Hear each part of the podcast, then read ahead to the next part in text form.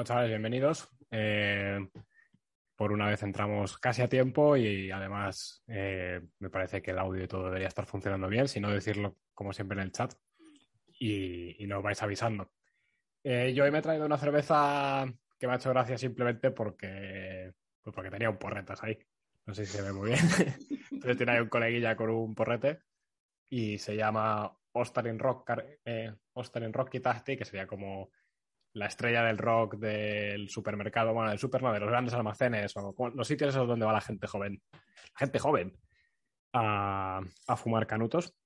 Y, nada, es de una, de una cervecería de aquí local, de estas que hacen artesanas y tal.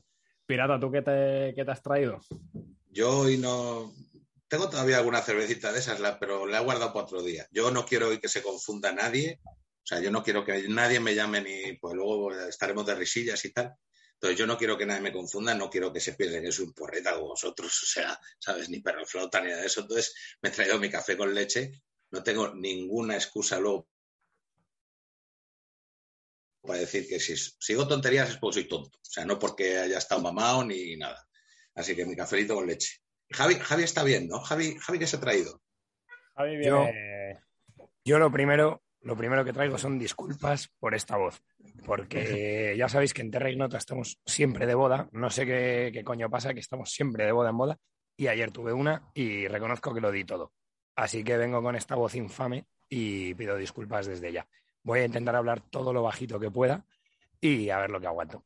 Y me he traído una cervecita muy fría que me viene muy bien para la garganta, eh, que tenía, tenía guardada esta cerveza, tiene más de un año en mi nevera, porque sabía que este programa iba a llegar y es una birra de cannabis.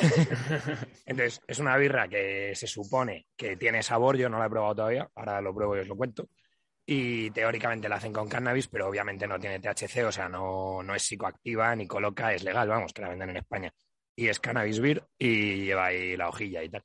No la he probado nunca y seguramente sepa a mierda, pero, pero tenía que hacer la gracia, así que con eso vamos. Hay una birra conocida que se llama la canábica, que es bastante decente. No es esta, pero que es una de toda la vida, o sea, desde los años, pues yo creo que la tomé en 2006 o 2007, que se llama eso, canábica, y que es una, es una cerveza que está bastante decente. Sinceramente, me está gustando, ¿eh, ¿no? Sabe, sabe a birra normal. O sea, me refiero que no tiene ningún regustillo ni nada que digas que te recuerde. Sabe, sabe a birra. Bien, bien, bien. Y Oye, pues ya que eh, como has sacado un poco el tema de si tiene o no tiene ácido, ¿quieres explicar un poco esa primera diferencia para saber de lo que estamos hablando ya durante todo el podcast? Venga, yo sí, vale, vale, vale, me parece bien. Pues, o sea, vamos a hablar de eso, del cannabis y de su legalidad. Entonces, yo por establecer un poco términos generales, el, cannabis es una planta que eh, tiene, digamos, tres variedades principalmente la ruderalis, que es una variedad industrial que no es psicoactiva, que es la que se suele utilizar para hacer cuerdas, ropa, etcétera, que es lo que se suele llamar cáñamo habitualmente, que eso es más bien un producto eso industrial. Luego estaría la sátiva y la índica, que son psicoactivas ambas y son las conocidas en plan del porrereo del mundo, lo que se fuma la peña. Y, eh, y lo que coloca, bueno, el cannabis tiene varios compuestos químicos. Eh, eh, alcaloides, que son, bueno, eso, sustancias químicas que producen en el organismo. El organismo tiene unos receptores eh, en el cerebro, vamos, que lo, eso lo metaboliza y produce efectos. Entonces, el más conocido del cannabis es el THC, que lo intentaré decir bien, creo que es tetrahidrocannabinol, que es una sustancia que es alucinógena, o sea, es psicoactiva y alucinógena. Vamos, la psicoactividad que produce es alucinaciones. Lo que pasa es que es de tan bajo perfil que esas alucinaciones no son como, por ejemplo, las setas o el LSD, que se ven cosas, sino que generalmente produce un efecto más similar a una droga endógena, es decir, como una especie de eh, buen rollo, lo que se suele decir buen rollismo, eh, como con eh, una sensación de comunión con el mundo y todo eso, y luego la típica risa de porrero que es conocida por todos. Y luego hay otras sustancias que son de apoyo, digamos, al THC, que lo que producen son otros efectos laterales eh, bueno, pues por eso también hay variedades de la planta, digamos, que son más de risas o más de pensar o más de, pues para escuchar música o lo que sea.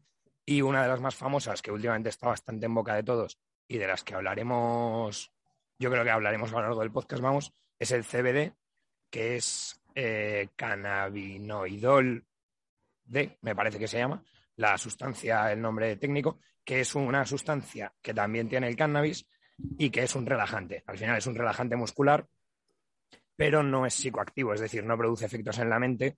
Y ahora mismo, por ejemplo, es legal en España y se están abriendo un montón de negocios, de tiendas, se vende en Amazon. O sea, en Amazon tú puedes comprar CBD, que la gente lo utiliza pues un poco como la valeriana, un poco como la tila, para relajarse, para dormir, para descansar después de un día de curro, etcétera. Y como digo, esa ni en teoría no engancha, o sea, no, no tiene un efecto adictivo, y en teoría, vamos, no, en teoría no. Lo de la adicción es una, se supone que no tiene efecto adictivo, pero tampoco está súper estudiado. Pero lo que sí que es seguro es que no tiene efecto psicoactivo y de hecho es tan legal, vamos, que no da positivo en un test de drogas, se puede conducir y manejar maquinaria bajo sus efectos, etcétera. O sea, es simplemente eso, un relajante. Y yo creo que eso es un poco así la base de todo esto. A lo mejor he dicho algo mal, si alguien sabe que me he equivocado en algo que lo corrija, pero creo que en líneas generales esas son lo más importantes. Yo aquí por comparar, estoy mirando a ver si en Finlandia era legal el CBD eh, y aquí empezó a ser legal, pero lo han retirado de casi todas las tiendas, a no ser que sean tiendas medicinales. Entonces puedes comprar, pero por ejemplo en supermercados y cosas así. Aquí, aquí sí se vende, por ejemplo, tabaco en supermercados, eh, pero todo lo que era cosas de CBD las han quitado. Y de hecho había mucha gente abriendo empresas de ese ámbito porque como bien ha dicho Javi, pues a nivel Estados Unidos y sobre todo Europa está pegando muy fuerte. Más en, más en Europa, porque en Estados Unidos en muchos sitios está legalizado el cannabis en sí. Eh, y, el CBD ya tenía mucha historia, pero en Europa como que ha entrado fuerte últimamente. Y sin embargo aquí pues lo han retirado de casi todos los sitios, eh, diciendo que bueno, que si es un complemento médico, pues que tiene que ser usado como complemento médico y que no se puede vender en tiendas. eh, Vale, entonces, o sea, para diferenciar, o sea, cuando hablamos de la marihuana, de tres, de una planta, es una planta con tres especies. Bueno, en realidad, perdón, perdón, cuando se habla de marihuana se suele referir a sativa o índica, es decir, a las psicoactivas. O sea, cuando se habla de cáñamo o de cannabis, se está hablando de la planta en general. Cuando se habla de marihuana es el cannabis psicoactivo. Y cuando se habla de cáñamo, generalmente se está hablando del cannabis industrial, o sea, de lo que es eh, para producción más o menos. ¿eh? se usa para textiles, cuerdas, Exacto. Exacto. Entonces, normalmente digamos que eso, si se habla de cáñamo, estamos hablando de las variedades no psicoactivas y si hablamos de marihuana, estamos hablando de la droga en sí. Eh, y, pero bueno, básicamente lo importante es que hay tres, que hay tres especies, ¿no? Y, y eso, una es simplemente de uso industrial, otra es la que tiene eh, principios psicoactivos y otra la que no, o bueno, la que tiene muy pocas cantidades, ¿no? Bueno, tampoco, o sea, es que a ver, la movida es que la índica y la sátiva ambas tienen efectos psicoactivos eh, de base, lo que pasa es que son distintos. La índica es como más relajante y la sátiva es como más alucinógena. Pero ahora se está eh, desarrollando plantas, tanto de índica como de sátiva, que no tienen tanto, tanto THC, tiene una concentración muy baja y tiene una concentración muy alta de CBD. Entonces lo que genera es no efectos psicoactivos, sí efectos físicos, y todo eso se está haciendo a base de cruces eh, artificiales. O sea, de ir cada vez cruzando la planta para conseguir los efectos deseados. Pero realmente las variedades de las que hablamos son tanto sátiva como índica. Todo esto, todo esto ha empezado, todo esto que dices de los cruces y de la, buscar variedades. A ver, al final vamos a hablar de la, legalización, de, de, todo lo que pretenden ahora hacer, pero realmente es de unos años para acá, cuando lo que es la cultura del cannabis pega fuerte. Pues sí que es verdad que, todo esto tenemos la imagen de los hippies de los años 60 y tal, cuando, cuando realmente se hace el uso masivo, pero bueno, eh, como planta, como, como, mm, como medicina, como agente para los rituales mágicos, tal, esto tiene miles de años, como multitud de drogas que hay. De hecho, me parece que, que los primeros datos que hay de cannabis es como del 4, de hace 4.000 años, ¿no? 2.000 antes de Cristo. Exacto. O sea, básicamente tan antiguo como la escritura. O sea, de hecho, por ejemplo, en, China hay registros escritos de hace, pues no sé, si, no sé si es tanto, pero de hace miles de años por lo menos, y se han encontrado en tumbas, en tumbas en China, eh, gente enterrada con cogollazos de hierba, os lo juro, ¿eh? ¿eh? en varios sitios de China. Y por ejemplo, en la Biblia, en la Biblia, en el Antiguo Testamento, hay una referencia que dicen a la hierba del Señor y al cáñamo y tal, que mucha gente dice que puede ser que el pueblo judío antiguamente, o sea, estoy hablando de antes de la escritura del Antiguo Testamento, tuviera conocimiento de la planta y tal. Eso son teorías, pero bueno, parece que tienen cierta base porque es una planta que es asiática y que entró por la ruta de la seda, por Oriente Medio, etcétera, hasta Occidente. Eso hay incluso la teoría, perdón, de que Moisés la zarza ardiendo fuera cáñamo, fuera de coñas, fuera de coñas hay un estudio. en serio? Sí, sí, sí, un estudio de, una universidad israelí, no podía ser de otro sitio, eh, diciendo que sí, que, estaba ahí nuestro colega Moisés dándole a los petas. Eso, no, lo conté yo en mi Ignotopil, tío. Eso te lo pasaré luego la referencia. A ver, tiene que haber un montón de textos ahora mismo que. Eh, ¿Se me ha cortado a mí? Con, lo que, ya conocemos, se pueden se puede asumir que viene de que lo que se estaba haciendo en aquel momento a lo que se hace referencia es a una hierba, ¿no? A, una marihuana o lo que fuera. De todos modos, el uso de eh, drogas. luego también es muy, vamos, está documentado en millones de culturas. Diría que prácticamente en todas las culturas antiguamente se han utilizado drogas eh, por motivos religiosos y desde luego por motivos medicinales, vamos, eso es... Y es verdad que el cannabis, como es una droga que tiene una facilidad tanto de cultivo como de cosecha, como de conservación y como de consumo, o sea, es una droga relativamente sencilla eh, comparados con otras que a lo mejor tienen más efectos secundarios a corto plazo, eh, más visibles, yo qué sé, el propio alcohol, cuando un tío se pone muy mal de alcohol, es más aparatoso el asunto, ¿no? Véase. por ejemplo, por ejemplo. Por ejemplo. Que nada, lo, gritar. Lo que os digo, ya, ya eh, hay un montón de referencias, ya se decía también, eh, Shakespeare decían que Joder, pirata, se te corta un poco. Un poquito con el, aparte de marihuana, decían que el, ¿eh? Se te congela a veces un poco la voz y la imagen. No sé si será por internet o por la, no sé si es o igual la cámara nueva. Es que tengo cámara nueva. No sé yo si esto va a ir bien. Si se hace, si se hace muy chungo, me voy a por la tablet y la robo, ¿eh? No me lo decís y voy. Sí, decía que, que, incluso a Shakespeare ya se decía también que, que se le habían encontrado eh, ciertas hojitas y ciertas semillas y tiene un poema en el que hace referencia al weed.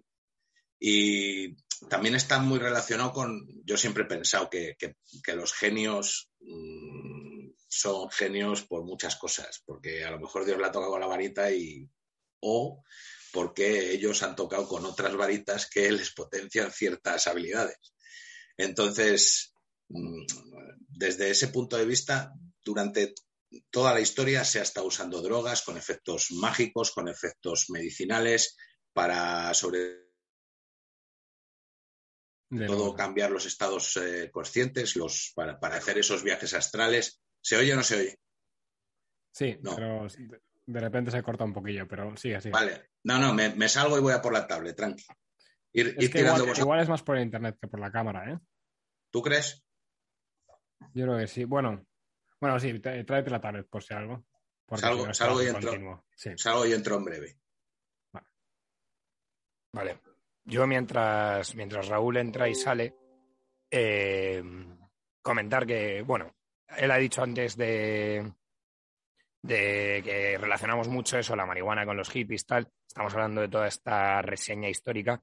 Y, por ejemplo, sí que en el siglo XIX ya era bastante común gente que consumía hachís, sobre todo, eh, ya sea eso, eh, para escribir o para componer, etcétera. Por ejemplo, Baudelaire, en Las Flores del Mal, el poeta Baudelaire francés, eh, ya tiene un poema dedicado al hachís y hablando del consumo de hachís. Hmm. Sí, luego digo, todo el mundo, imagino es una cosa súper conocida, pero lo de los asesinos, ¿no? Que viene de los hasesin, que eran los consumidores de hachís, y que eran pues esas tribus árabes que se hinchaban de hachís antes de entrar en batalla. Más que los mezclaban con alcohol o una cosa así, ¿no? Lo del alcohol no lo sé, pero no creo porque eran musulmanes. Sí, pero, todo lo musulmán que se seguro. bebe Cuando, cuando Mahoma no mira, o mejor dicho, cuando Allah no mira. Esto es una cosa curiosa. Yo, mi experiencia con los, con los musulmanes es que ninguno toma cerdo, ni siquiera los musulmanes no creyentes, pero todos beben. pero todos beben a Claro, escondidas. pero, pero curiosamente, antes de entrar en batalla es difícil. O sea, porque Ya, si, sí. si tienes la visibilidad de que probablemente palmes, eh, es un poco más raro, ¿no? Sí, eso es más raro. No sé, bueno, claro es que se hinchaban a hachís para entrar en batalla y ser más valientes y ser más a saco. Y, siempre, y de ahí viene la palabra asesino en español, porque eran especialmente peligrosos, especialmente crueles y Claro, y de hecho bueno. el, el- la marihuana en España, el consumo, vamos, de, de marihuana en España entró sobre todo por los legionarios que volvían de Marruecos y traían hachís, que, es, se que conocía como kife, que se, se fumaba en unas pipas, que se llamaban kife también y por eso el hachís se llamaba así. Y, y esto te estoy hablando de principios del siglo XX, vamos, en 1920, 1930. En España el consumo de hachís era relativamente común entre eh, gente de un poco baja extracción, pues eso, legionarios, marinos, gente de los puertos y tal, eh, sobre todo en el sur, eh, era, era muy común, vamos, el consumo y estaba despenalizado, o sea, hasta los años 60 creo, no se, no se penalizó en España el consumo ni tal. Era una cosa que era normal, o sea, como tomar una copa, vaya. Sí, que se hacía y ya está, ¿no? Sí que es verdad que siempre relaciona un poco eso con ciertos bajos fondos o con gente un poquillo ruda, ¿no? Eh, pues eso, estilo legionario. Pero, pero vamos, que sí, que, que era muy común y ya digo, en España se conocía y de hecho también aparece en multitud de libros, de tal, se habla tranquilamente de, de cómo se estaban fumando sus kifes, vamos. Sí. Lo de- Se habla- se está metiendo mi se voz. está metiendo otro audio.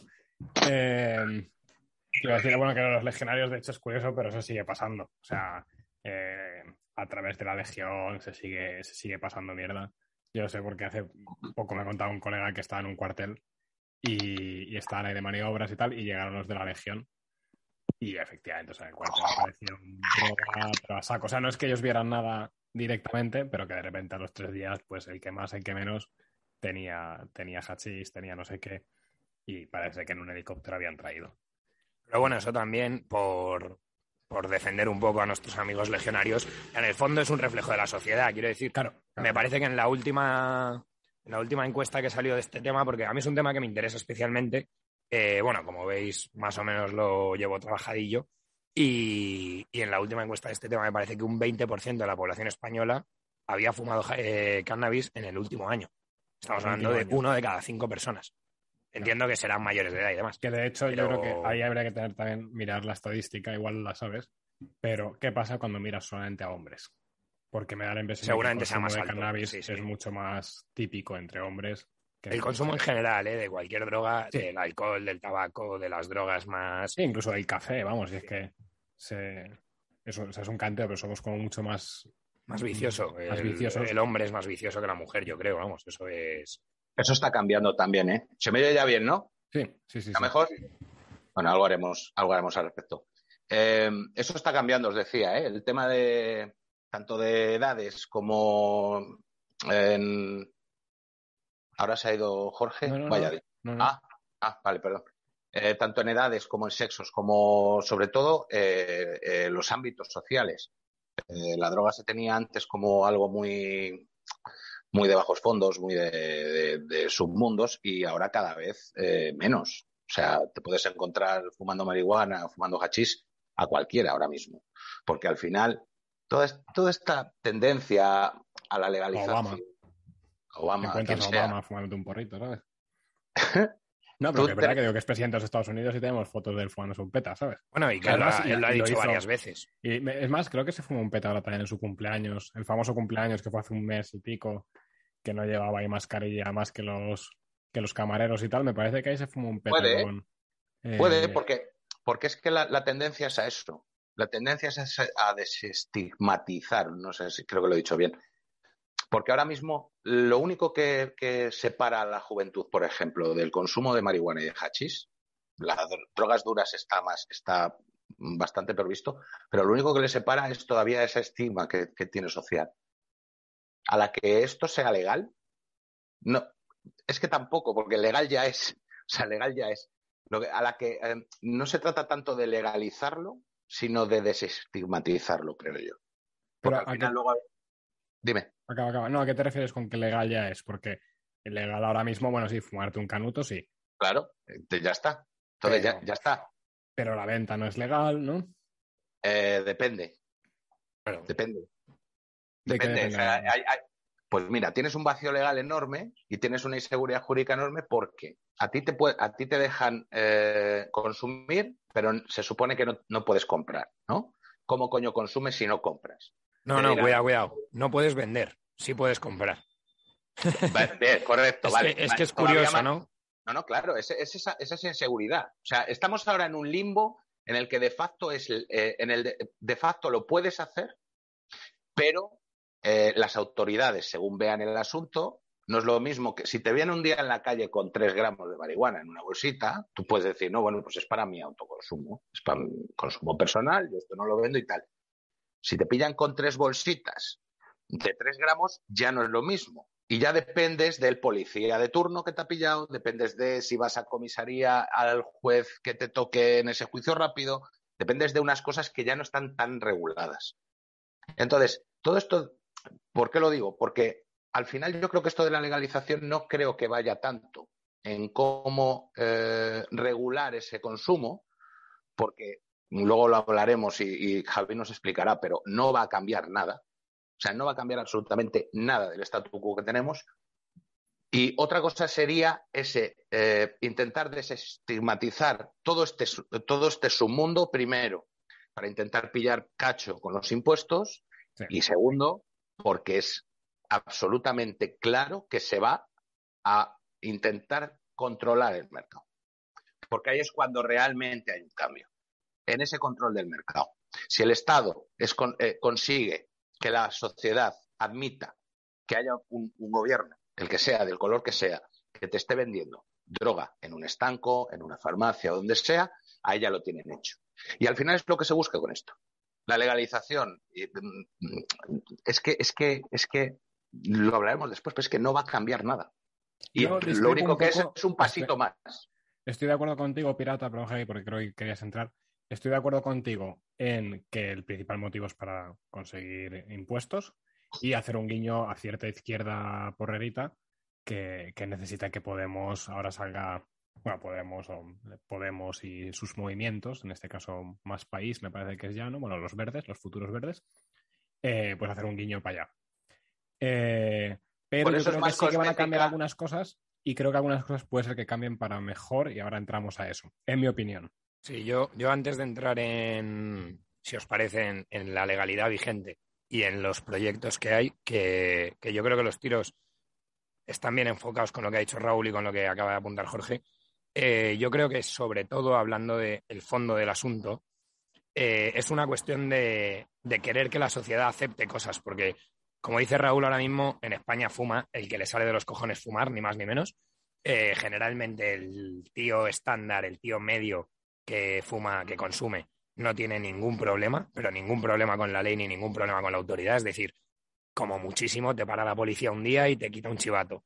Pues vale, tío. Pero nadie va a tener un problema más allá de eso. Y, y yo creo que tiene más que ver con pretender que la sociedad en conjunto tolere una serie de cosas. Esto es un poco como lo del aborto, ¿no? ¿El aborto se va a producir siempre? Sí, el aborto se va a producir siempre. ¿Por eso hay que legalizarlo? No, porque legalizándolo estás diciendo que la sociedad acepta que eso suceda. Claro que va a suceder siempre, pero yo no quiero una sociedad que lo ve como algo normal. Entonces, eh, fumar porros, la gente los va a fumar siempre. eh, se fuman, se van a seguir fumando y se van a fumar más cada vez. Pero lo que se pretende con esta ley, aparte del tema de impuestos y del tema de control, que yo creo que es muy relevante, es eh, generar una sociedad que tolera este tipo de comportamientos. Y yo, eso es uno de los pocos puntos por los que estoy en contra de, de una legalización, porque creo que al final estaríamos dando el mensaje a nuestra sociedad de que toleramos o que el consumo de drogas nos parece bien. O sea, es, es una cuestión no nos- moral, hablo de No nos moral. parece bien. Aunque lo parezca, no nos parece bien. A mí, a mí no me parece bien. Otra Claro, cosa claro. es lo, lo que haga cada uno, ¿eh? Pero a mí, como, como, como si hablamos socialmente, para mí una sociedad que hay un alto porcentaje de personas que se drogan no puede ir bien en la vida, en la puta vida. Sobre todo que yo creo que la droga es, un, es un signo de que algo no va bien. Igual que el alcoholismo, igual que muchas cosas. O sea, eh, son indicadores de que la gente prefiere evadirse de la realidad que vivirla. Entonces, yo soy el primero que me encanta tomar copas y tal y cual. Pero si necesitas estar borracho todo el día para disfrutar de tu vida, tío, mete el freno y piensa, porque igual tienes un problema. Y yo creo que con las drogas pasa lo mismo. O sea, si necesitas las drogas, eh, pues algo va mal. O sea, tío, para y planteate qué, qué pasa. Otro día hablaremos más seguramente, pero y, y, bueno, ya os contaré más cosas, pero hoy no toca, ¿vale? pero si quieres abre un poco esa. No, no, no, me la guardo para. Me la, me la guardo, me la guardo, me la guardo la faceta. Pero bueno, se me ve, no sé, no, nunca me he escondido. Y, hablo con bastante conocimiento de causa. Y mi caso es especial porque no es lo, más habitual que te puedas encontrar, pero es que al final es eso, es que la, droga, la droga mata, la droga es muy peligrosa, la droga hace estragos en el cuerpo, pero auténticos estragos siempre, siempre que la tomes en unas grandes cantidades, claro. El problema de esto es que tú no puedes, eh, casi nunca puedes controlar. Es difícil controlar. Entonces, cuando tú ya has perdido el control, ya estás jodido. Y al final la sociedad, eh, sobre todo con, con, esto, estamos entrando primero por el lado de, de, estas drogas blandas que se están intentando vender como algo poco peligroso, como algo... Eh, y, y, y, no es así, ¿eh?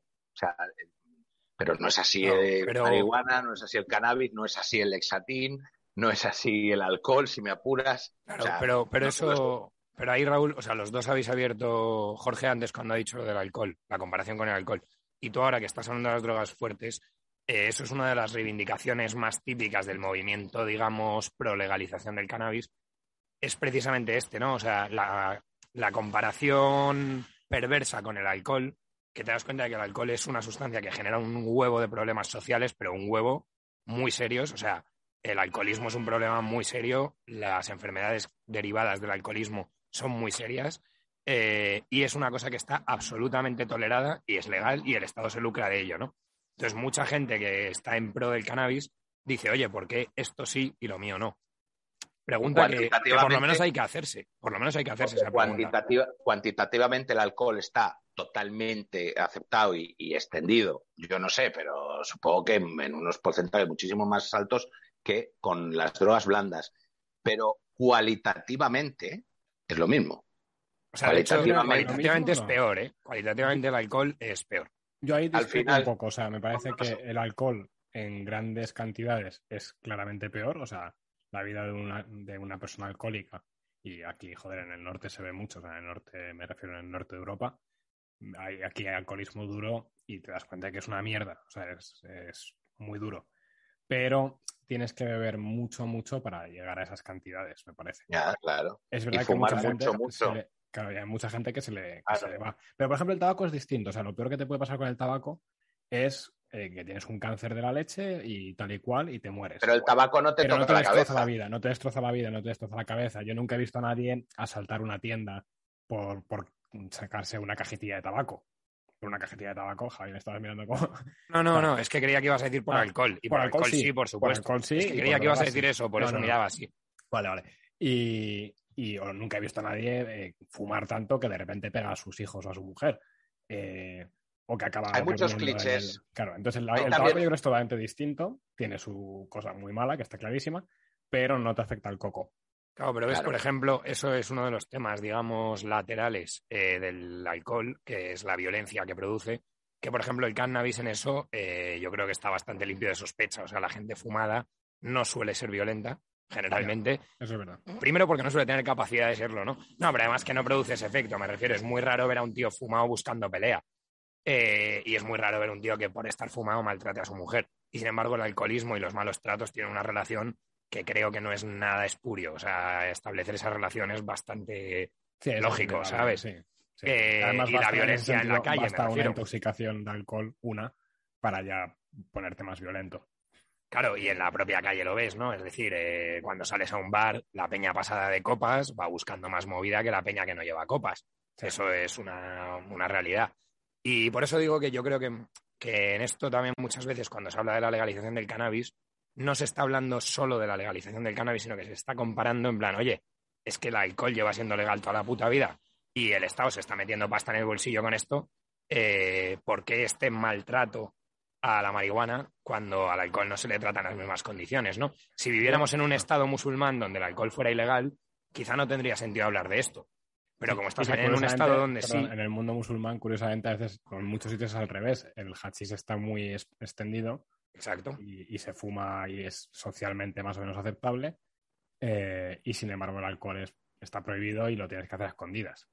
Claro, claro, a eso, a eso me refería, ¿no? Entonces, en otras circunstancias, este debate quizá es como, joder, estás intentando abrir una nueva, como una, una nueva brecha, ¿no? Pero es que en nuestra sociedad ya toleramos una droga blanda, vamos a llamarlo, que es el alcohol. Eh, la toleramos, la incentivamos y socialmente es algo súper, súper eh, habitual. Entonces, claro, yo entiendo la reivindicación muchas veces viene por ahí, ¿no? Por- Porque esto... Y decía que también, esto lo pongo en relación con lo último que dijo Pirata, sobre las drogas fuertes. Pasa un poco a contrario lo mismo, que dices, oye, no me metas en el mismo saco que fumarse un pichón, no es lo mismo que hacerse pintarse una raya, ni es lo mismo que meterse un pico, ¿sabes? Entonces, digamos que el cannabis, en mi opinión al menos, eh, y creo que científicamente se puede decir, está más cerca del alcohol que de la cocaína o que de las pastillas. Sí, Bueno, que ambos Que algunas pastillas. Que, que una ile- ilegalización total es casi imposible porque al ser productos naturales las puedes hacer en casa. Entonces, el alcohol me parece que es más fácil y creo que también es uno de los motivos por los que el alcohol es más difícil de prohibir. O sea, si viene una ley seca, oye, tú coges agua con azúcar, coges fermento de pan y haces, y haces alcohol en casa. Y además te tardas cuatro días. O sea, es una gilipollez. Puedes hacer vinos, puedes hacer eh, licores de baja, de baja graduación, o sea, hasta 20 grados puedes hacer lo que Sí, y quieras. destilar tampoco es complicado. Destilar ya es un pelín más jodido, pero bueno, ¿Es- ¿Es jodido? No, es jodido destilar bien, pero no destilar. O sea, quiero decir, destilar algo que te pueda dejar ciego o matarte está mamado. Claro, está La cosa es que y- te y tienes que exponer, ¿no? y Claro, eso a y eso me ve, refiero. Y se ve, además se ven las caras de la gente, o sea, ves que ha bebido alcohol destilado en casa. Eh, pero bueno, efectivamente, que es una cosa que puedes hacer muy fácilmente, ahora con bastante riesgo. Claro. Esa, esa ausencia de barreras de entrada, entre comillas, eh, es lo que yo creo también que, que hace que el sistema ahora mismo sea el de despenalización que comentaba Raúl, porque claro, es muy difícil de controlar. O sea, coño, para cortar cocaína tienes que tener éter, eh, mascarillas. Bueno, mascarillas ya tenemos todos, ¿no? Pero, pero digo, Oh. que necesitas una cierta infraestructura, necesitas acceso a productos, necesitas tal. Eh, para fumarte un petardo, lo único que necesitas es una maceta, seis u ocho meses, eh, y que tus vecinos no sean muy pesados.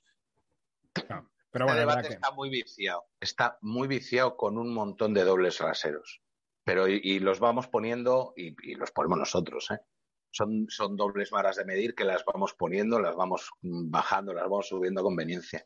Yo soy de la opinión que cualquier sustancia que te provoque una adicción o que te provoque un eh, cambio de comportamiento, una- un estado eh, diferente al que estás habitualmente, todas, todas, todas son drogas para mí. Y la única diferencia, cuando, cuando hablamos de si es más peligroso uno o el otro, yo creo que son igual de peligrosas. Lo que, lo que diferencian son las velocidades a las que, a las que te machacan. No, pero por ejemplo, el café, el café entraría en lo que estás diciendo tú. Eh, te no, cambia el comportamiento, o sea, te, te afecta al sistema No. nervioso central. Joder, a mí un lunes No. por la mañana me cambia y luego te da una adicción de la leche. mm, venga, vale, bien. De hecho, la Quítate- cafeína, la el cafeína es una droga. Vale. eh, Claro, entonces yo creo que sería Vale. bueno diferenciar entre, eh, aunque puede ser una diferencia que me estoy inventando yo aquí, pero entre adictivos, cosas que crean adicción, por ejemplo el café, pero que yo no lo consideraría una droga y la cafeína tampoco. Pero ¿qué, nivel de adicción te, pero, qué, pero ¿qué nivel de adicción te provoca el café? Quítate el café una semana, ¿a que no puedes? Sí, sí. ¿Sí? Claro que no, de todos modos, de no todos puedo modos, dejar de fumar. Eh, quítate el café una semana a partir de hoy, ¿lo haces? ¿Sabes no? por qué tomo café? Porque fumo. Vale, vale. Cuando, dejé de, cuando dejé de fumar, dejé de tomar café. también ¿Te ahí hay, ahí hay un punto. de, de aquí El al punto asociación, el punto asociación es muy importante. Es que, es que yo el punto de bobada, cuando, pero cuidado, ¿eh? café y cuando se habla de adicción, cuando se habla de adicción, muchas veces se habla, que es lo que Jorge está diciendo, de la adicción física, Y luego la de Eh, hay una adicción psicológica que es muy jodida. De hecho, por ejemplo, eh, el THC, eh, la marihuana, es muy poco adictiva físicamente. Un tío, no hay síndrome de abstinencia apenas cuando una persona deja de consumir. La movida es que la adicción psicológica es altísima porque Claro. generalmente va asociado a unos momentos de ocio, a unos momentos de escape del mundo, a, un- a una manera de gestionar tu propia vida. Y claro, esa adicción muchas veces es más dura que el mono. O sea, porque el mono físico al final pues te vas a un convento de monjitas, te metes en una celda y a darte contra la pared, ¿sabes? Y oye, que sea lo que Dios quiera. Pero el mono psicológico, o sea, luego volver a salir con tus colegas y no tomarte un cubatita, o volver a ir a la asociación y no echarte un petardo, es muy jodido. Y yo creo que esa adicción hay que contemplarla también en la ecuación. Lo que pasa es que no es medible, o sea, no, no es tan medible como la adicción física, que es ABC. Esto pues varía de persona en persona, en hábitos, etcétera, pero yo creo que hay que tenerla muy en cuenta, e insisto, con la marihuana concretamente, o sea, centrándonos en esto, yo creo que es uno de los puntos más jodidos, los hábitos, más que la adicción física. A ver, para que yo me entere de cómo va la tertulia, pues creo que estarán flipando. Yo soy el que está en contra de la legalización y vosotros dos no. Más o, menos. va por ahí la cosa. Más o menos, sí. Ahora, ahora entraremos en ese tema, pero yo, estoy a favor de legalizarlo en ciertos países. Es que luego entramos porque va a ser el tema. Es curioso, efectivamente, que estemos ahora en esta posición y aquí creo que va, va a atacarnos la gente, pero yo en España creo que sí la legalizaría eh, pero haciéndolo bien. Y bueno, que es una cosa que habría que estudiar más, ahora podemos entrar a, eso. Creo que Javi es el que está más a favor de la legalización y tú el que más en contra, ¿no? nos metemos ya si queréis. Venga, yo, si parece entramos. Venga. Si, os parece entramos primero con la situación, cuál es la situación. Sí. Y, eh, luego digamos de, este. Y luego digamos si os parece los modelos de legalización que hay, porque no es lo mismo legalizar por una vía que por otra, ¿no? Entonces, actualmente, o sea, un poco como ha dicho Raúl antes, eh, está despenalizado. Entonces, que esté despenalizado quiere decir que no se puede vender, básicamente. O sea, lo que está prohibido en España es traficar con marihuana. Se puede consumir, se puede poseer, se puede incluso llevar encima. Eh, ¿Se lo puede único, plantar? se puede plantar, se puede plantar tranquilamente. Hasta, eh, cierto punto. hasta cierto punto, el problema es que este cierto punto no está eh, definido. es decir, no hay, no hay un número, no hay, lo has dicho tú antes, perfecto con lo de llevar tres gramos encima. Llevar tres gramos encima puede ser constitutivo de delito o puede no ser nada. ¿De qué depende? De si hay indicios de que eso que llevas encima lo estás vendiendo o no. Entonces, si tú llevas encima no te digo 3 gramos, voy a ser mucho más radical. Llevas encima 100 gramos de marihuana y tú puedes demostrar que eso es tu consumo propio. Como mucho te ponen una multa de 300 pavos y te quitan el material. Sin embargo, si tú llevas un gramo, un solo gramo, en un chivatito y llevas cinco chivatos vacíos en el bolsillo y tienes 100 pavos en dinero en metálico, vas a ir al trullo fijo. Pero al trullo, ¿eh? Y te estoy hablando de una cantidad 100 veces inferior. Entonces, el tema es que no hay una definición de tantos gramos o tales cosas siempre implican un delito. No, es una apreciación que tiene que hacer el policía y decir, este tío trafica o este tío consume. Y eso es una cosa que, bueno, eh, produce al final, como ha dicho Raúl también, inseguridad jurídica al fin y al cabo. A mí me entra la policía con, en casa y me pillan una tanita con bolsitas de plástico cortadas y voy para adelante.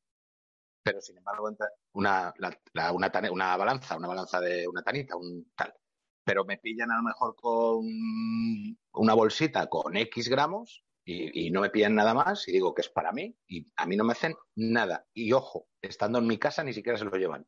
Bueno, es que, o sea, si, si, estás en tu casa no deberían ni entrar. Y esto ya lo aprovecho para meter la cuña publicitaria. Jamás dejéis entrar a un policía en casa. Nunca, cero veces. Tienen una orden porque ha habido, ha habido una, lo que decías de la vecina. Una vecina toca pelotas que eh, un tal. Si un juez da una orden para entrar porque te estás fumando un canelo en casa, eh, llámame. Por favor, ¿sabes? Eh, me refiero que no, esto no. para, que, para, para, que os hagáis una idea de, para, que se haga la gente una idea de cómo está la ley, es que está así. O sea, y esa es la, esa es la inseguridad, la inseguridad jurídica y la indefensión que hay. Eh, a la hora de legalizar, mm, ¿por qué yo no estoy a favor? Vamos a ver si. Ah, espera, espera, espera, perdona. Una, última cosa por. Y vamos a decir dónde estamos, ¿no? Sí, o sea, yo por terminar el dónde estamos, que yo creo que está bastante claro en cuanto a lo personal, es decir, a, al uno mismo, es más o menos lo que he explicado.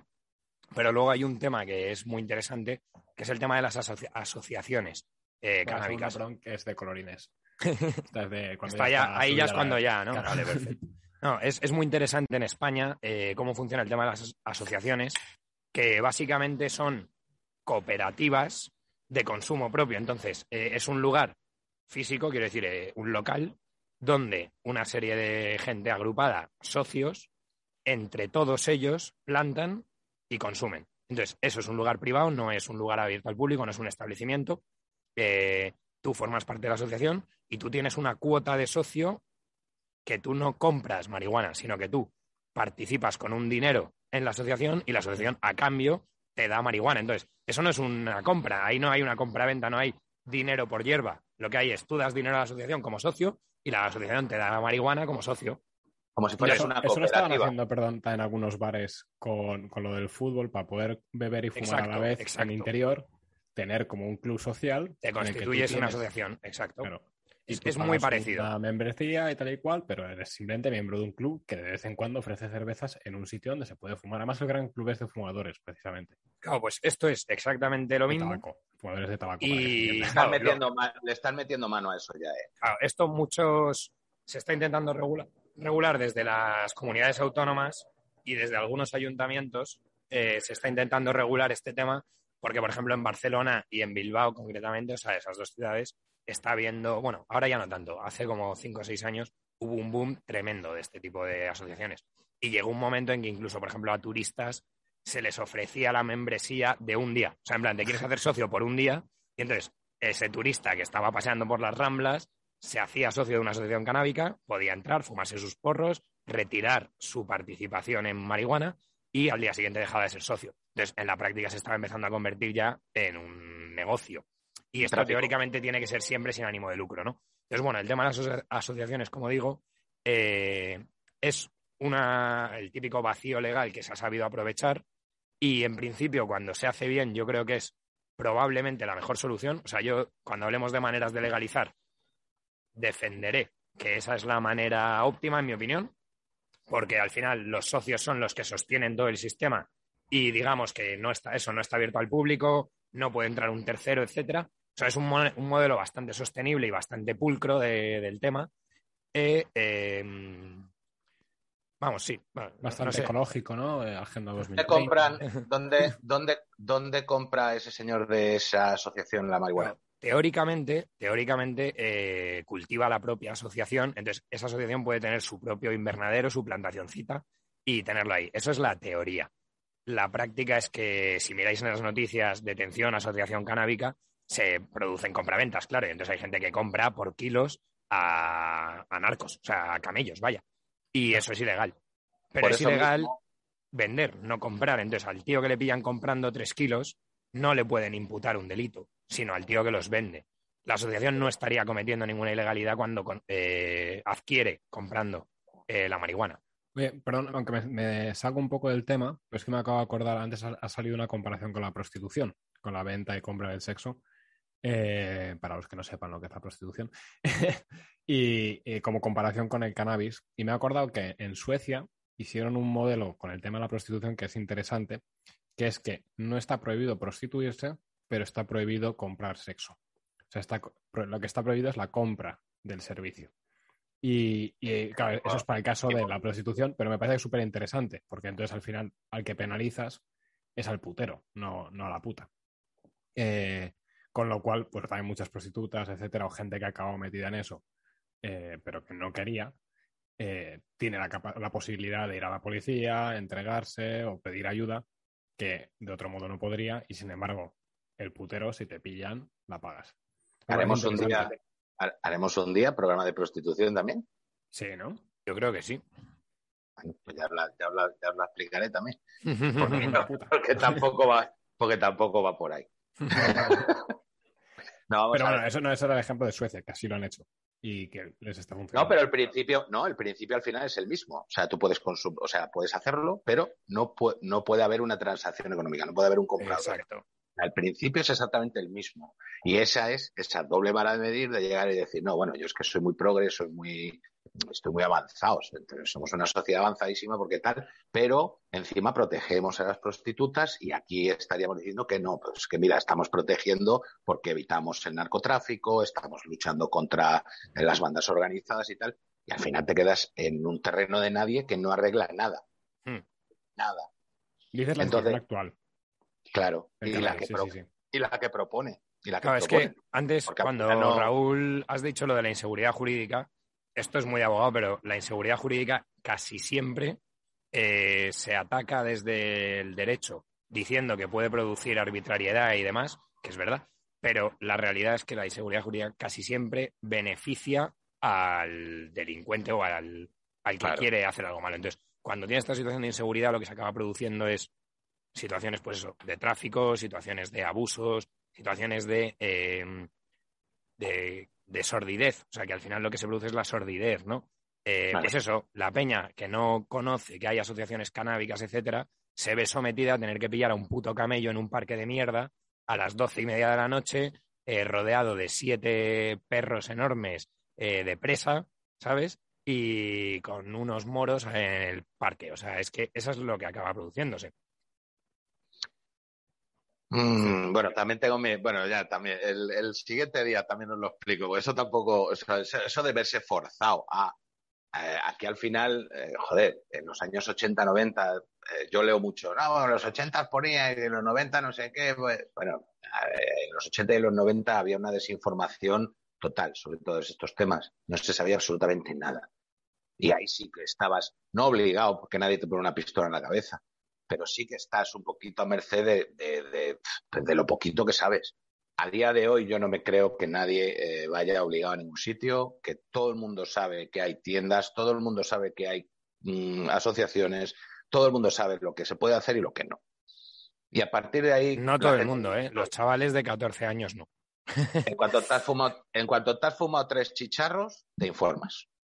Porque tienes colegas y porque los colegas tienen colegas y todas estas cosas se hablan y ahora es eh, eh, eh, a la que tú ya das el paso de entrar, claro que al principio a lo mejor vas un poquito perdido, como en todo, pero a la que tú ya has dado el paso, o sea, claro, no es como los 80 o los 90, ni de coña, hay muchísima más información. Entonces, si volvemos a, retomar lo de la legalización, eso, pues yo me he quedado con una. Yo lo de las dobles varas de medir, sabéis que lo llevo muy mal. Cuando yo digo de que no estoy a favor de la legalización, no quiero decir que. Lo que quiero decir es de esta legalización, de la que propone Rejón o de la que está hablando eh, Javi. Porque si empezamos a tirar de problemas que traen las drogas, si lo que quiere, y una de las eh, razones para legalizar o regular es evitar esos problemas que trae el mundo de la droga o, el consumo de drogas, esa ley no va a cambiar nada. ¿Por qué? Porque el statu quo va a seguir exactamente igual. Lo único que va a definir qué es, que lo diremos después, pues que vas a poder a lo mejor cultivar en tu casa cinco plantas. Si cultivas seis ya se considera tráfico y estará penado. Venga, perfecto. Y por la calle solo vas a poder llevar X gramos. Y en esas asociaciones vas a empezar a pagar unos impuestos X y vas a mm, poder empezar a vender hasta tantos gramos por eh, asociado. Todo ese tema sí lo regularán. Pero al final, como decía antes, si no regulan el mercado, y sobre todo la distribución, aparte de la producción, la distribución, es imposible que cambie nada. Porque a esas asociaciones les seguirá vendiendo el que se las estaba vendiendo hasta ayer. Y pero, lo bueno de la marihuana es que ya te digo que el productor de marihuana no es un narcotraficante, o sea, porque es un tío que no necesita ninguna infraestructura. Entonces, lo bueno de, esto. Eh, hachís es otra cosa, ¿eh? o sea, el hachís sí que está más asociado al narcotráfico, etcétera, se trae en lingotes eh, por la línea de la concepción, ¿sabes? Es otra cosa. También es verdad que en España el consumo de hachís eh, es bastante habitual, o sea, me refiero, la gente que consume cannabis diría que el 50-50 consumen hachís y marihuana, pero eso es una tendencia que está cambiando. Antes se consumía muchísimo hachís y muy poco verde, y ahora se consumen, te diría eso, mitad y mitad. Y entiendo que la tendencia natural y positiva, además, en mi opinión, es eh, que cada vez sea más verde y menos marrón. Porque, bueno, el marrón tiene también eso, unas connotaciones más del narco, más de un tío que se lo mete en el culete para pasarlo, etcétera. Entonces, bueno, pues cuanto menos de eso, mejor, ¿no? También está más Me han, contado que está más Eso es opinable, ¿eh? Eso es opinable. Ah, por gustos. Sí. También, o sea, lo que tiene el hachís es que es mucho más barato, eh, más fácil de adulterar también y suele ser más fuerte, o sea, me refiero. Con un porro de hachís te pillas un colocón que flipas comparado con el mismo porro de marihuana. O sea, a igualdad de precio, con mucho menos dinero te pillas más colocón.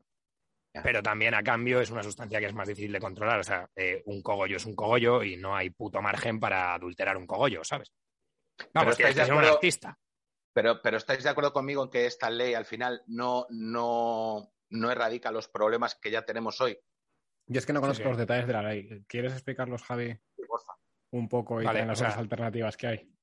A mí, o sea, la ley que han propuesto, bueno, han propuesto dos leyes, ¿eh? Eh, una Esquerra Republicana y otra Más País, el partido de Rejón. Joder, lo mejor Ambas leyes- de este país, ¿eh? Claro, es curioso porque el movimiento ha sido, bueno, ha sido divertido. Porque el jueves de hace dos semanas, Podemos dijo que estaba encima de la mesa el tema de la legalización del cannabis. Y eso lo dijo un jueves y el martes siguiente entraron en el Congreso dos propuestas de ley, una de Más País y otra de Esquerra Republicana, cada uno por su lado, eh, metieron un proyecto de ley cada uno. Entonces, esto ya es una cosa mía que opino yo, que Podemos puso el tema encima de la mesa queriendo apuntarse la medallita. Los otros dos partidos debían tener algo más o menos listo para algún momento cuando se, bueno, cuando tocara, cuando por lo que sea hubiera que tapar alguna vergüenza o alguna historia. Y les pilló el toro y dijeron, coño, coño, coño, que Podemos se apunta el tanto. Y entonces ambos trabajaron el fin de semana, cosa que, bueno, por una vez No les tocó. Igual. Eh, claro, igual se lo pasaron bien. O sea, esto es mi opinión, ¿eh? pero bueno, yo creo que a ambos les tocó currar el fin de y el martes presentaron los dos partidos un proyecto, independientemente, ya te digo, sin, en teoría sin haberlo hablado entre ellos, y son proyectos muy parecidos, pero un pelín distintos. Entonces, bueno, a mí me lleva a pensar eso, que, que les apretaron y dijeron, coño, coño, que no llegamos tal. Y entonces lo han presentado un poco así a todo rabo. Básicamente, los dos proyectos, como, bueno, como es típico de un partido de izquierdas, van por el lado especialmente de cobrar impuestos con el tema. Entonces, lo que quieren sobre todo es que el mercado pase a, estar controlado, pero controlado desde el punto de vista eso de con unos impuestos altos, que ellos ya han dicho que además se van a destinar al 60% en la sanidad, o sea que esos impuestos van a ser finalistas, van a ir a sanidad. Y eh, la propuesta de Rejón, que es yo la que, de la que más he leído y la que más he oído, vamos, eh, la movida que tiene, que para mí es lo que es muy radical, es que quieren que el cannabis sea exactamente igual que el tabaco, es decir, que tú puedas fumar porros en todo sitio donde puedes fumarte un pitillo. Entonces, que por la calle puedas consumir, que en la terraza de un bar puedas consumir, que en un parque puedas consumir exactamente igual que el tabaco. Eh, entonces, bueno, para mí eso es la parte de la propuesta que es como una despenalización absoluta del consumo, en plan el consumo libre del todo, y luego todo lo que es el comercio, el tráfico, la transacción, siempre pasando por las manitas del Estado. Eso es un poco como las líneas generales. Entonces, abandona, eh, en mi opinión, eh, todo esto es ya que entra en el terreno de la opinión, abandona eh, una cosa que, una cierta infraestructura que ya se está generando de clubes canábicos, de asociaciones, etcétera, a estos les hace mucho feo porque les está diciendo al final, vas a poder consumir en cualquier lado, entonces ¿para qué cojones te vas a hacer de un club y todo esto? Y además liberaliza su, su venta, su compraventa, siempre y cuando pague impuestos. Entonces, pues un estanco podría vender marihuana, una tienda especializada en, Un en bar. marihuana podría vender, un bar seguramente, o sea, eso por ejemplo no estoy seguro.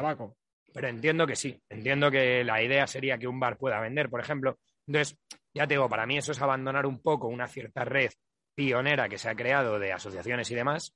Y desde luego eso, el motivo, en mi opinión final, aparte de la ingeniería social de la que hemos hablado antes, que yo creo que todas estas leyes tienen que ver con hacer ver que la sociedad tolera este comportamiento, sobre todo va dirigida, como no puede ser de otra manera, en un partido de izquierdas, no tanto a la liberalización de su consumo, sino a la grabación de su venta. Grabación con V, es decir, al gravamen, ¿sabes? Pero si os dais cuenta, ese gravamen se queda en el punto de venta al público. No entra en la producción. Claro. Que para mí Que ese ahí es está el problema. Claro, es que esta ley, esta ley, y esto también lo ha dicho el teniente Dam hace un rato, está muy enfocada al malasañero. Es decir, lo único de lo que se preocupa es de que un tío se pueda fumar sus, pe- sus petas Claro. y de que tú te puedas hacer un verduñete. Se la absolutamente sopla el cultivador, el productor, el que lo mueve, el que lo transporta, todo eso se la suda. Ellos lo que están buscando es hacerle un guiño al malasañero que se quiere hacer un verduño en su casa, ya está. Sí, por un lado es un cosmético y comprar- vez de- Claro, por un lado es una, es una medida cosmética completamente y populista para los suyos, para, para ganar votos y para ganar fuerza dentro de los suyos. Por otro lado, está el tema de socializar el consumo, por eso quieren que se fume en cualquier sitio y que ahora tú vayas con tus chicos al parque y veas a gente en el, eh, fumándose un trócolo y digan, pues bueno, pues no pasa nada, ¿no? Esa, es, esa socialización de la que hablábamos. Y luego, en la, en la parte de pagar los impuestos, eh, evidentemente quieren trincar, pero se quedan ahí. Se quedan en ese punto de venta al público. No entran en la producción. ¿por qué no entran en la producción? Porque ese es el que de la cuestión. O sea, ahí sí que si, si se estuviera permitiendo una producción libre, tendríamos el sur de España, tendríamos Extremadura lleno de plantas, tía. Y podríamos llegar a no niveles de Venezuela, Colombia, México, pero podríamos empezar a ser productores. Eso traería otras consecuencias y otros problemas. Entonces, por eso yo creo que esto es el primer paso, es un primer paso para más. Según se vaya socializando, cuando tú, eh, ¿os acordáis lo que os decían los padres siempre de no fumes un porro, que del porro pasas a la cocaína y de la cocaína a la heroína? Pues a ver, eso es un cliché muy manido, no, es, no es pero sí tiene parte de razón. cierto. Pero en este caso sí.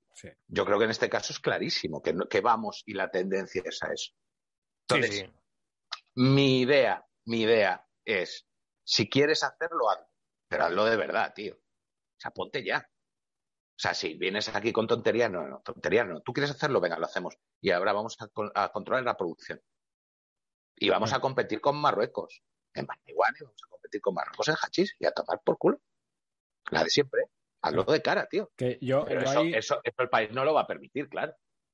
Yo ahí entrando, bueno, no sé si lo permitiría o no. O sea, yo, por ejemplo, que antes decía que estaría más o menos a favor o no, dependiendo del país. Eh, por ejemplo, yo para Finlandia no lo aprobaría aquí. O sea, aquí estoy en contra de la legalización de la marihuana. ¿Por qué? Porque aquí la marihuana no es un problema. Bueno, el cannabis, perdón. El cannabis aquí no es un problema. O sea, aquí casi nadie fuma porros, no ves un porro en casi ningún sitio. Entonces, ¿para qué vas a legalizar algo que no existe ¿Y no eh, crees que es al revés? y que se va a expandir. ¿No crees que sería al revés? ¿En qué sentido al revés? Por no ser un problema, sí que no hay ningún problema en legalizarlo. Pero en España no, porque tenemos vas a normalizar, que es lo que hablábamos antes. No, no, el problema es que en Finlandia, Jorge, es muy interesante que a mí esto me lo dijiste tú una vez y, yo creo que es en este tema es el que de la cuestión. Mm, que moral y ley, ¿no? Que, que, los finlandeses entienden que lo que está permitido se puede hacer. Entonces, hay gente que no consume porque está prohibido y hay gente que consumiría porque está permitido. Claro. Y es más, yo conozco gente aquí que me lo ha dicho. Yo le pregunté alguna vez, ¿tú, ¿tú fumas porros o algo así y tal? Dice, no, no, no, está prohibido y tal. Dice, bueno, cuando voy a Holanda sí que ahí está permitido, pero aquí es que está prohibido. Entonces, como, tío, tu moral es la ley. Entonces, pues sí. O sea, es verdad que moral y ley para mucha gente está totalmente unida, pero eso también pasa en España en ciertos sectores. O sea, si no tienes otra referencia moral, tu referencia moral es el peso State of Mind. Entonces es lo de muy bien presidente. Nah, pero en España generalmente el que quiere hacer algo lo hace aunque esté prohibido. Hablo de prohibiciones de baja intensidad como la del cannabis, por supuesto. Pero vamos, no conozco a nadie que quisiera fumar un peta y no se lo haya fumado porque estaba prohibido. Claro. O sea, es que eso en España es implanteable, vamos, pero que alguien te diga eso, ¿sabes? Es que igual me he explicado mal con mi argumento. O mi argumento era que si es una cosa que no existe socialmente, ¿para qué la vas a legalizar? O sea, sería como legalizar en España el, crack, ¿sabes? Lo que se está metiendo. Sí, sí, o como si dices en, plan, voy a legalizar en Nigeria la producción de Bitcoin, ¿sabes? Pues vale, tío, o sea, es... tranqui, ¿sabes? Sobre todo que es que vas a crear un mercado, ¿sabes? Como si en España legalizas el crack, pues entonces va a empezar a haber un mercado de crack que ahora mismo que yo sepa no hay o es mínimo. Eh, ¿Qué pasa con los porros? Que en España, lo decíamos antes, ¿no? Un 20% de la población, que probablemente sea casi un 35% entre hombres, ha fumado un porro en, el, último año. Y si coges y dices que haya probado un porro, pues probablemente te pones en el 85% de la población eh, eh, juvenil. Entonces, ¿qué pasa? Que hay tanto acceso al cannabis, hay tanto acceso, hay tanta cantidad, hay tanta oferta, que al final se crea la demanda. Entonces, prefiero que toda esa oferta esté controlada en, en manos del Estado con unas limitaciones. O sea, yo lo que haría es un monopolio del Estado del cannabis, un monopolio que esté regulado eh, de modo que no pueda ganar dinero el Estado, o sea, que no pueda fiscalizarlo, o sea, que todo lo que se meta por ahí tenga que ir usado obligatoriamente hacia, hacia algún lado, por ejemplo, a, uso médico o lo que sea, o a investigación, pero que no haya un incentivo para el Estado de sacar pasta de ahí y haya un incentivo del Estado de controlarlo y minimizar el uso. Y entonces conseguir que no llegue a los chavales, sobre todo a menores de 25 años, que todavía estás formando el cerebro y, te lo fundes con la mierda de, los porros y que no y que luego cuando se venda sea siempre en estancos o en un sitio así controlado y con la información pertinente. O sea, que ahí, o sea, yo ahí echo de menos en esa propuesta o en esa vía de, de acción qué pasa con el tío que planta en su Kelly. Me refiero, es que al final es lo que te digo, la marihuana lo que lo distingue de todo es que tú puedes tener en tu casa tres macetas. Claro, entonces luego lo que es la plantación y la, la producción, lo que haría es que tiene que haber unas normas de dónde puede comprar el Estado, entonces eh, que sea sobre todo producción nacional, o si tienen que comprar algo de fuera, que se pueda certificar que ahí no están involucradas de ningún modo eh, narcotráfico. O sea, que sea a productores normales. Pero vamos, yo creo que la producción sería al final local. O sea, creo que si estás obligado a que sea una producción legal, va a ser al final eso, en Almería, en la sierra de no sé qué y tal. Eh, y entonces creas, creas empleo en España, controlas quién lo planta, lo planta un tío de un pueblo de España y no un narco de, de Afganistán. Y, y eso, básicamente. Y luego controlas dónde se vende. Entonces, ¿qué pasa con la producción a nivel casa? Eso, la verdad es que no lo tengo especialmente pensado. Yo eso probablemente sí que lo, lo liberaría, o sea, lo dejaría en, el- en la zona gris de se puede hacer, pero luego cuánta gente está matada como para plantarse lo suyo propio, pues mira, consúmelo, ¿sabes? No, no, mate- de matada nada, es que tiene su rollito, ¿eh? Es, es lo habitual, ¿eh? O sea, la gente que Claro. consume. Nada, pero Claro. no es lo habitual, hombre, la gente No, consume. no, no, ¿cómo? ¿Perdona? mucho. Si no, si no consume- tienes, si consumes y no tienes plantas, es porque tiene Claro. plantas tu colega. No, pero que Claro, gente- Básicamente, o sea. No, yo creo que no. Yo creo que hay mucha gente que consume de fin de semana. Eh, o sea, yo pienso, por ejemplo, en mis colegas que se fuman un porro en, un- en una discoteca, eh, no plantan, ¿sabes? Y el empresario, el abogado de no sé qué sitio que se fuma un porrito al mes, no tiene una planta de marihuana en su casa. Pero ya te digo, no tiene- jefe, Pero no tiene porque o tiene un colega que tiene, o eso, está en una asociación, o. O sea que al final no tiene, pero tiene subsidiariamente tiene. Claro. O sea, ya te digo, el abogado que se fuma un, un pichoncete o el chaval de nuestra edad que ya tiene una vida y que simplemente se fuma un porrillo de fin de semana y tal, eh, no se va al camello cutre de. ¿Sabes? No. No, Somos pero al final, lo saque donde lo saque, lo saca de un sitio ilegal.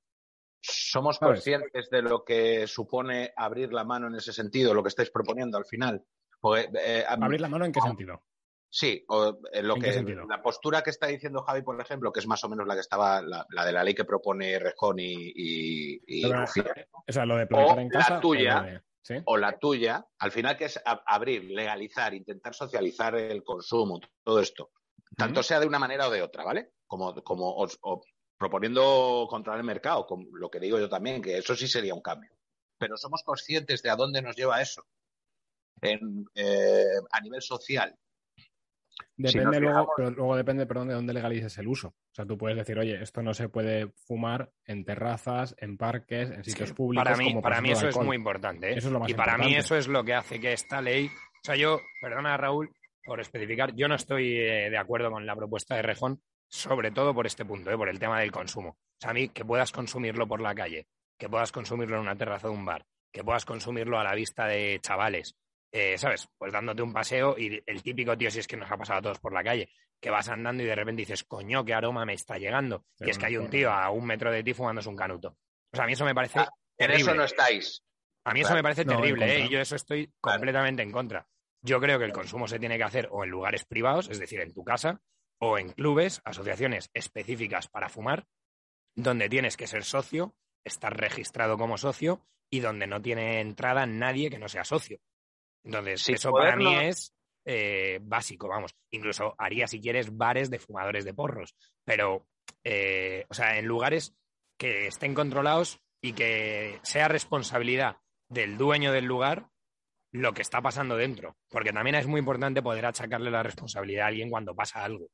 Entonces, a mí la calle no me parece un sitio, ni una sin terraza de un bar. ponernos, sin ponernos, eh, sin podernos eh, eh, realmente equiparar en una balanza a otros países, porque lo que decía eh, Jürgen está muy bien, o sea, no nos podemos comparar a Finlandia, porque somos diferentes, porque ellos tienen una mentalidad diferente y tal.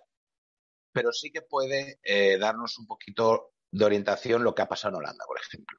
Holanda, aunque se piensa a la gente que son los pioneros y tal, eh, la realidad es que fue España el primero en, en legalizar el consumo, en despenalizar el consumo, ¿no? Pero bueno, sí que tenemos a Holanda como ese paraíso de, de- las semillas, el de los coffee shops, eh, el de también la prostitución y tal. Al final la tendencia holandesa es a restringir mucho más. O sea, todo aquello que era aquello Hollywood ya no es Hollywood. Pero, Bueno, precisamente por eso, pero porque en Holanda el problema que hay, una vez más, creo yo que tienen, es el tema del consumo. Es decir, En Holanda lo que estaba permitido no es comprar marihuana ni tener marihuana. Lo que estaba permitido es consumir marihuana en lugares abiertos al público, que son los coffee shops. Un sitio donde cualquier turista, Específico. cualquier persona puede entrar eh, y hacerse uno, o hacerse dos, o hacerse tres. Sí, pero Eso es para mí el problema. Locales, locales específicos. Sí, pero no, no, podías entrar en cualquier bar. Pero es, pero es un local normal. O sea, tú no te das cuenta si no Eh, lo sabes de las No, pelis o eres no joven. solo normal, es un local Es un- anunciado con neones, con Claro, plantas que de pone- marihuana y que pone coffee shop, marihuana aquí, Pero cómpreme. que ¿sabes? muchos, o sea, yo he estado bastante en Ámsterdam eh, y, y yo, o sea, ibas ahí, bueno, va, que es una como que voy ahí a pillar drogas, ¿no? O sea, estaba ahí por cosas de trabajo y de hecho estaba con un chaval español que me dijo, joder, mis padres vinieron aquí y el primer sitio en el que se metieron fue un coffee shop, porque mi padre sabe el mínimo de inglés, no tiene ni puta idea de porros y entonces eh, llegó aquí en el centro y dijo, me quiero tomar un café. Y entonces veo, coffee shop. Entró y dijo, joder, pues qué buen ambiente tiene aquí la peña y tal. Y a su hijo le dijo, papá, ¿dónde estáis? No, estamos aquí tomando un café.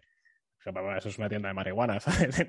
ya se salieron. Bueno, pero, Pero- pero estamos hablando del turismo. Al final, lo que, lo que yo me imagino que ellos habrán regulado no por el turismo, sino por lo que ellos estén percibiendo. en No, no. O sea, No, de hecho, fue- una de fue las. por el turismo, pero al final han perdido pasta a saco. Y se han O sea, pero- acabado hartos porque el porretas que va ahí ni entra en museos, ni compra ropa, Claro. ni se Hombre, y que, y que no es un modelo de turismo. O sea, el de Es la gente viene a mi mierda. país a fumar petardos. Es un Es una cosa terrible, pero terrible, absolutamente. Claro. No, y a mí, una vez más, eh, o sea, me pasa con Holanda, con los porros, pero me pasa mucho más con el tema de las putas. Un país en el que tú vas paseando y ves escaparates con mujeres expuestas como jamones, es que me parece terrible como sociedad pensar que eso es nuestro, nuestro modelo, ¿no? Entonces, yo por eso, por eso insisto tanto en el tema del consumo, porque para mí Holanda el gran error que ha cometido es que el consumo se haga en lugares abiertos, accesibles por cualquiera, normalice. y que eso esté normalizado como una cosa que tú ves en el mundo y no te parece raro. En plan, pues, oye, este lleva una chupa verde, este lleva eh, cascos por la calle y este fuma porros. Y ya está, y eso es algo tan natural como lo demás. A mí eso no me parece bien. Ahora, si esta misma ley o esta misma, o sea, mi propuesta al fin y al cabo es lo que he dicho antes, aprovechar una infraestructura que ya existe, de gente que además es bastante valiente, en mi opinión, teniendo en cuenta que son gente que está a favor del consumo de marihuana, pero gente muy valiente que está haciendo asociaciones, que están haciendo lugares cerrados, donde tienes que pagar una cuota como socio, donde todo está controlado, donde tienes que dar tu DNI, donde, o sea, de verdad, si algún día tenéis oportunidad de ir a una asociación de estas, merece la pena por ver cómo se lo montan. O sea, tienes un control de acceso, tienes una tarjeta, no se gestiona dinero, por ejemplo, o sea, nunca hay una transacción económica eh, con, con metálico, todo se hace a través de tarjeta de crédito, comprando como monedas, o sea, como tokens, que luego intercambias, que en verdad no estás intercambiando por marihuana, estás retirando tu participación. Todo esto que parece que es un poco triquiñuela, en verdad no es tanto triquiñuela, que lo es para ellos, pero a nivel sistema es no normalizar que se compre y vende droga, no normalizar que se consuma droga en la puta calle, etcétera. Entonces, es verdad que al tío de la asociación lo que está haciendo es aprovecharse de un subterfugio legal, pero a nivel sociedad lo que estamos haciendo es demonizar un poco como sociedad eso, sabiendo que existe y sabiendo que se va a producir siempre. Y simplemente acotarlo a unos lugares muy concretos donde hay un control férreo, o sea, esas listas de socios las tiene el Estado también, están registradas en un registro de asociaciones y si algún día hay algún problema, tienen el DNI de todos, tienen la dirección de todos y se puede entrar a cañón y decir, señores, aquí se está produciendo un abuso, chapamos el garito, pero es un garito que no se ¿eh? publicita. Por lo claro. tanto, sois miembros, o sea, sois Es que tú eres, claro, tú eres dueño de la asociación tanto como el tío que está detrás del mostrador, ¿no? Ese tío simplemente es un empleado del- de, la asociación, o sea, tuyo al fin y al cabo, ¿no? Y ahí se cumple escrupulosamente todas las regulaciones legales, por supuesto, todas las regulaciones técnicas de salidas de humos, eh, ruidos, eh, olores, todo eso es muy importante y eso lo controlan un montón. O sea, tienen filtros de carbono en el aire acondicionado, salidas de humo a lugares donde no molesten, insonorización absoluta. Entonces, yo creo que ese modelo es bastante sostenible y eh, genera unas ciertas barreras de entrada al mercado, es decir, impide que cualquier puto notas se ponga pues a trapichear de mala manera. Justo. Y por eso yo también decía, perdón, en mi caso, aunque esto me parece bien, pero yo sí permitiría, permitiría lo de los estancos, precisamente eso, para que la gente lo tenga que comprar en un sitio concreto y en un sitio regulado. Entonces, eh, antes decía Getro que, que mi lógica es muy peligrosa. Digo, mira, lo que es peligroso es que a mí me han ofrecido cannabis andando con Javi por el retiro en Madrid a las 3 de la tarde, cuando Javi tenía 10 años y yo 14. 10 años que yo le dije al negro, le dije, pero tú eres gilipollas. ¿has visto la edad de mi hermano y mi edad? Tú, tú, tú razonas y el, tío se quedó así, era un senegalés de dos metros. Dijo, lo siento, lo siento. No, no, es que eres gilipollas, tío, venga, tira. Y el tío se piró. Pero no sé si te acuerdas tú de eso, Javi.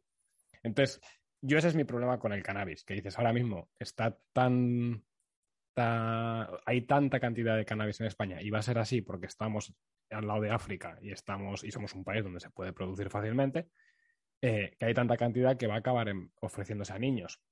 Sin embargo, si lo vendes en estancos, solamente en estancos, es mucho más difícil. Y eso sí, si pillas a alguien comprando y revendiendo en un colegio donde sea, a ese le metes un. No, pero yo, por ejemplo, flipas. y esto simplemente como mínima puntualización, Mm. para mí el lugar de venta de, de los porros más que el estanco debería ser la farmacia.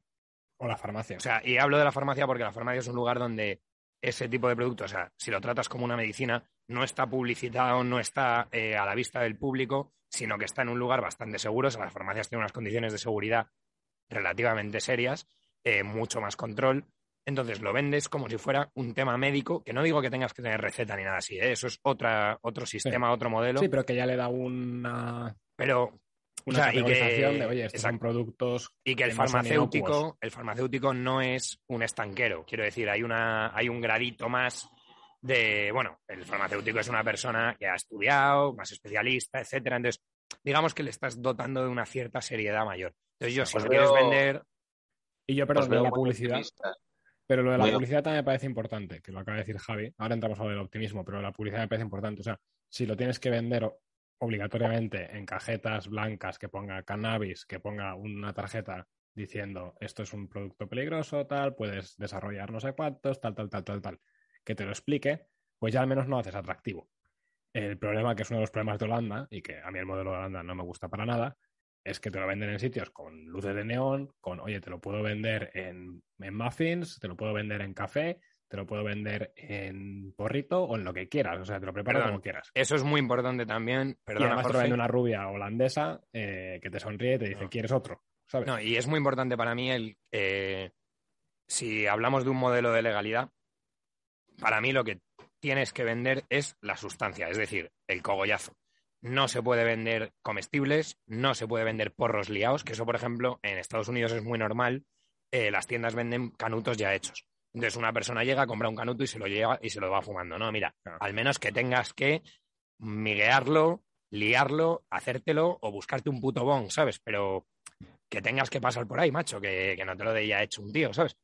O sea, para mí eso es importante porque al final es otra barrerita para consumir. Entonces, bueno, creo que, que eso ya, si empiezas a crear una, como un mercado libre de eso, de no, mira, es que te vendo chicles de marihuana, chupachuses de marihuana, eh, ¿sabes? El mono es de droga, como en Los Simpsons, ¿no? En plan, no, el mono también es droga. Pues no, tío, ¿sabes? Yo os veo muy optimistas y muy liberales, ¿eh? No sé qué, no sé, no sé cómo va a acabar esto.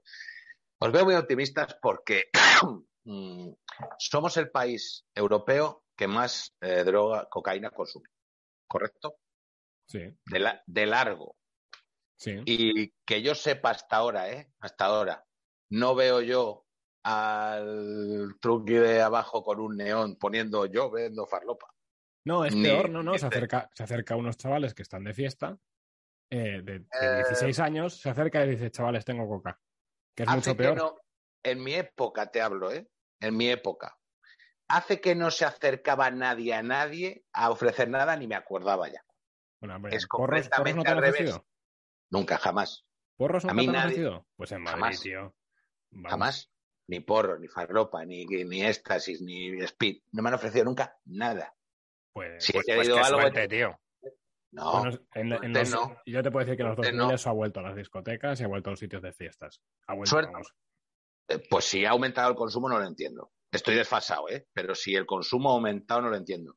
No, Porque al si final llegó el consumo, punto- No tengo el dato, pero que la oferta, eh, la oferta ahora es no. normal.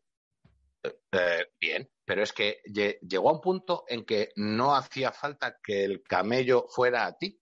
No te iban a ofrecer nada, ibas tú a por él. Ah, vale. Sí. Entonces, eh, a lo que me refiero es eso, que eh, de regular esto, mm, por mucho que quieras poner esas barreras de las que habláis, es como lo del poner en la cajetilla de tabaco fumar provoca cáncer. ¿Qué eh, en, qué, ¿En qué afecta eso? Sí afecta, ¿eh? Yo creo hora- que lo sepas. Bueno, y afecta, y afecta en un tema moral. O sea, insisto en que como sociedad estás dando a entender que esto es un mal tolerado, que no es lo mismo que un bien. Lo Y que eso, hecho- y eso moralmente es muy importante. lo único que ha hecho, eh, a mi juicio, bajar el consumo de tabaco, que se fuma menos, ahora sí que es verdad que se fuma un poco menos, es la persecución al fumador. Y la El educación. el día detrás. Y la educación. eh, Sí, persecución. sí, La, la Jorge, juventud, la persecu- juventud fuma- persecución, tío. Mm, No, porque la persecución toca los huevos al fumador y algunos lo dejarán, pero muy pocos. O sea, yo es que no me, no me estoy muy interesado Claro, en los sí. que ya consumen. El que ya consume, mira, tío, es que no te voy a cambiar la vida. pero si atacas al que ya consume, tú ya no estás viendo, ya tus hijos a lo mejor ya no te están viendo fumar tanto, o ya no te están viendo con el cigarro en la mano. Yo recuerdo haber estado fumando en el hospital, eh, esperando que naciera mi hermana. En el hospital, tío. Fumando sí, en yo- un hospital dentro, ¿sabes? Yo he llegado a fumar Entonces, en el ya- metro, o sea que. Claro. Joder, en Carrefour, dentro del Carrefour, fumando. O sea, eso, es impensable ahora. Y, al final es. eh, claro, y, pero eso ya no es tanto educación, sino como persecución. Yo no estoy a favor. O, o sí, quizás se pasan un poco, pero Sí, pero. si de pero- verdad quieres, quieres, quieres erradicar las cosas, solo puede ser a base de eso. ¿eh? Sí, vale, pero ¿cuánta gente conoces que haya dejado de fumar porque no se puede fumar en el Mercadona o no se puede fumar en el hospital? Sí, conozco gente. No puede, no, no es, Yo- no, quizás no es, re- no es representativo, pero, pero sí conozco a gente. No, Pero no, que- pero yo- estoy de acuerdo hablo de, ¿eh? hablo de macro, ma- de datos macro. Claro, yo creo que en datos macro, bueno, el consumo ha bajado, pero sobre todo porque las nuevas generaciones no empiezan a fumar. Igual que las nuevas Por- generaciones no empiezan a tomar drogas. Y es sobre todo por la información. Pero vamos, es como lo de eh, lo que hablábamos antes de los años 80, no sabíais, y la peña se metía heroína. Yo no conozco a nadie que se haya metido heroína. ¿Por qué? Pues porque cualquier joven que no sea totalmente un jodido pirao sabe que eso es la mierda más. mm, Se mierda está volviendo a poner meter. de moda. Y Bueno, se está volviendo a poner de porque hay moda. gente que está muy desesperada, pero tienes que estar muy desesperado. O sea, ya es con intenciones suicidas. De hecho, bueno, No, no, no, no, no, no tiene por qué. yo creo que no casi, o sea, o, o de evasión total. Es que ¿quién se mete heroína ahora mismo? O sea, tío. Mm, Que- Cada vez hay más. Está subiendo el consumo de heroína. Sí, pero de gente que, que también hay gente que se hace cortes, ¿sabes? O sea, yo creo que tienes que tener un No, no, no va, no va tanto por ahí. No, no, de- creerme que no va tanto por ahí. O que tienes que estar pasándolo tan mal que quieres evadirte del todo del mundo y te da igual. Yo siempre he pensado, yo siempre he pensado que cada cuerpo eh, necesita su droga. O sea, es decir, eh, a X le pueden gustar los porros. Claro que hay el que se hace cortes y claro que hay el politoxicómano que se mete hasta la tiza de, de- de- de la pizarra. Pero es cuando tú ya, eh, si enfocamos esto al punto de vista lúdico, a lo que, a lo que engloba cada droga también, no es lo mismo un tío que es eh, adicto o que, o que se pone habitualmente de marihuana, que el que se pone habitualmente de cocaína, que el que se pone habitualmente de éxtasis, no es lo mismo. Sí, Para cada droga tiene su sociales. ambi- cada droga tiene su ambiente, cada droga tiene su música incluso, si me apuras, cada droga tiene su lo que tú quieres, lo que tú pretendes, y luego cada uno somos de la manera que somos, y al final esa, es- esa manera tuya de ser te va a encauzar a un tipo, a dos como mucho. De, hecho, de hecho, eso, perdona, Pirata, tiene mucho que ver con lo que hablamos al principio de los hábitos psicológicos. O sea, y del mono psicológico, tiene mucho que ver con eso, ¿eh? Porque al Claro, final, es esas músicas que dices tú, que muchas veces son apoyo eh, a un consumo y viceversa, y el, el consumo también apoya ese tipo de música, ¿no? O sea, quiere decir, un tío metido de hierba, pues no se va a poner a escuchar dance, ¿sabes? Y un tío de pastillas no se pone a escuchar reggae, generalmente. O sea, es raro, ¿no? En plan, nada, te pintas una rayita tal y te pones a escuchar a Bob Marley. Pues no, eso no pasa, ¿sabes? Yo lo puedo decir abiertamente, yo no fumo porros, no he fumado porros. ¿Nunca has tomado un porro? Sí, coño, sí. Ah, vale. Quiero decir, a ver, me he podido fumar. eh, pues soy de ese 90% que alguna vez lo ha probado, pero que no, no me ha llamado nunca, nunca, porque a mí no me ha gustado nunca estar eh, chof, estar apático, estar. Nunca me ha gustado ralentizar. A mí me ha gustado otra cosa. Me ha gustado acelerar. Entonces, yo iba más acelerar. Y por eso consume tanto café, coño. por el A café. eso, a eso te referías. Claro, el café. Al final es, la, la- claro, la- tú te fumas un porro y la, cafe- la cabeza te hace una cosa, pero te, te pones de cocaína y la cabeza te hace otra. Entonces, la, la gente según sea, sea, pues va buscando sus cosas. Y al final ahí es, es completamente así. eh, el enganche real no es tanto a la sustancia, aunque sí es verdad que hay sustancias más adictivas que otras, porque es, está comprobado. Pero, por ejemplo, en, la, marihuana en 48 horas, 72 horas, eh, el cuerpo te lo has pulsado. A no ser que estés todo el día, dale que te pego. Mm, la heroína es otra cosa. O sea, es mucho más adictiva, es... la, heroína, la heroína se dice que yo no sé hasta qué punto es verdad, pero se dice que con un pico eres adicto. O sea, ya, ya tienes mono de, de, salida. Podría ser, sí. Que Física muy fuerte, ¿eh? hablamos. Sí, sí, sí, físico, físico. y, que, y que el mono, o sea, o el síndrome de abstinencia de la heroína puede llegar a matarte. O sea, un, un heroinómano deja de tomar heroína. No, tú coges un heroinómano de la calle y dices, le voy a salvar, voy a encerrarle en mi casa y no le doy nada. No, no, y, te lo puedes cargar tranquilísimamente. Vamos, si no le das metadona, no le das morfina, no le das nada, te lo puedes cepillar tranquilísimamente. lo chungo de verdad es el cuelgue eh, psicológico que tienes a todo ese ambiente, a todo ese rollito, a lo bien que tú te encuentras, porque al final lo que estás haciendo es intentar potenciar tus, tus cualidades, tus, tus, tus lo que tú quieres. Y vas potenciando eso. Entonces te sientes mm, poderoso, te sientes bien, te sientes eh, pues en el que en el caso de los aceleradores te sientes muy ágil, la cabeza te va pam, pam, pam, pam, pam, eres una puta máquina, pam, una ametralladora. Sí que si vas de rollito, que te gusta ir al campo, te gusta ver las estrellas, tal, pues te tumbas ahí en el monte, te fumas tu chiflato, de puta madre, o te comes unas setas, tal, y estás reposadito, pero eso va en tu, en tu persona. Porque a ti te mola el rollo. Tú, Jorge, te gusta escalar, ¿no? A mí me gusta escalar, tal, hay mucho. Te gusta pero el monte, te gusta el bosque. ¿no? Pero yo, yo, igual que tú, ¿eh? O sea, yo, yo porros no fumaba en mi puta vida. Eh, sobre todo porque me parecía una cosa de jóvenes, vamos a decirlo así. Que entienda cada uno lo que quiera. Es decir, no, no iba con. De, de, menores, ¿no? No acompañados. de menores no acompañados. O sea, entonces lo, lo probé de, de chaval. Eh, me gustó, la verdad es que a no me gustó. Dije, ah, está, está bueno esto. Ahora me da bastante asco el olor, pero en ese momento sí que me gustó. Yo era consciente de que es una persona que me, como se dice, con tendencia a las adicciones, o sea que fumo y fumo mucho. Eh. Pillo una cosa, leo y leo mucho. Y voy a saco y dije, paso. Y la mayoría de mis amigos que siguieron fumando porros les ha ido mal y a mí me ha ido menos mal. Entonces, igual que tú, vamos, o sea, yo no me he fumado dos petunios en mi vida y, poco más. O sea que aquí parece también que estoy como muy.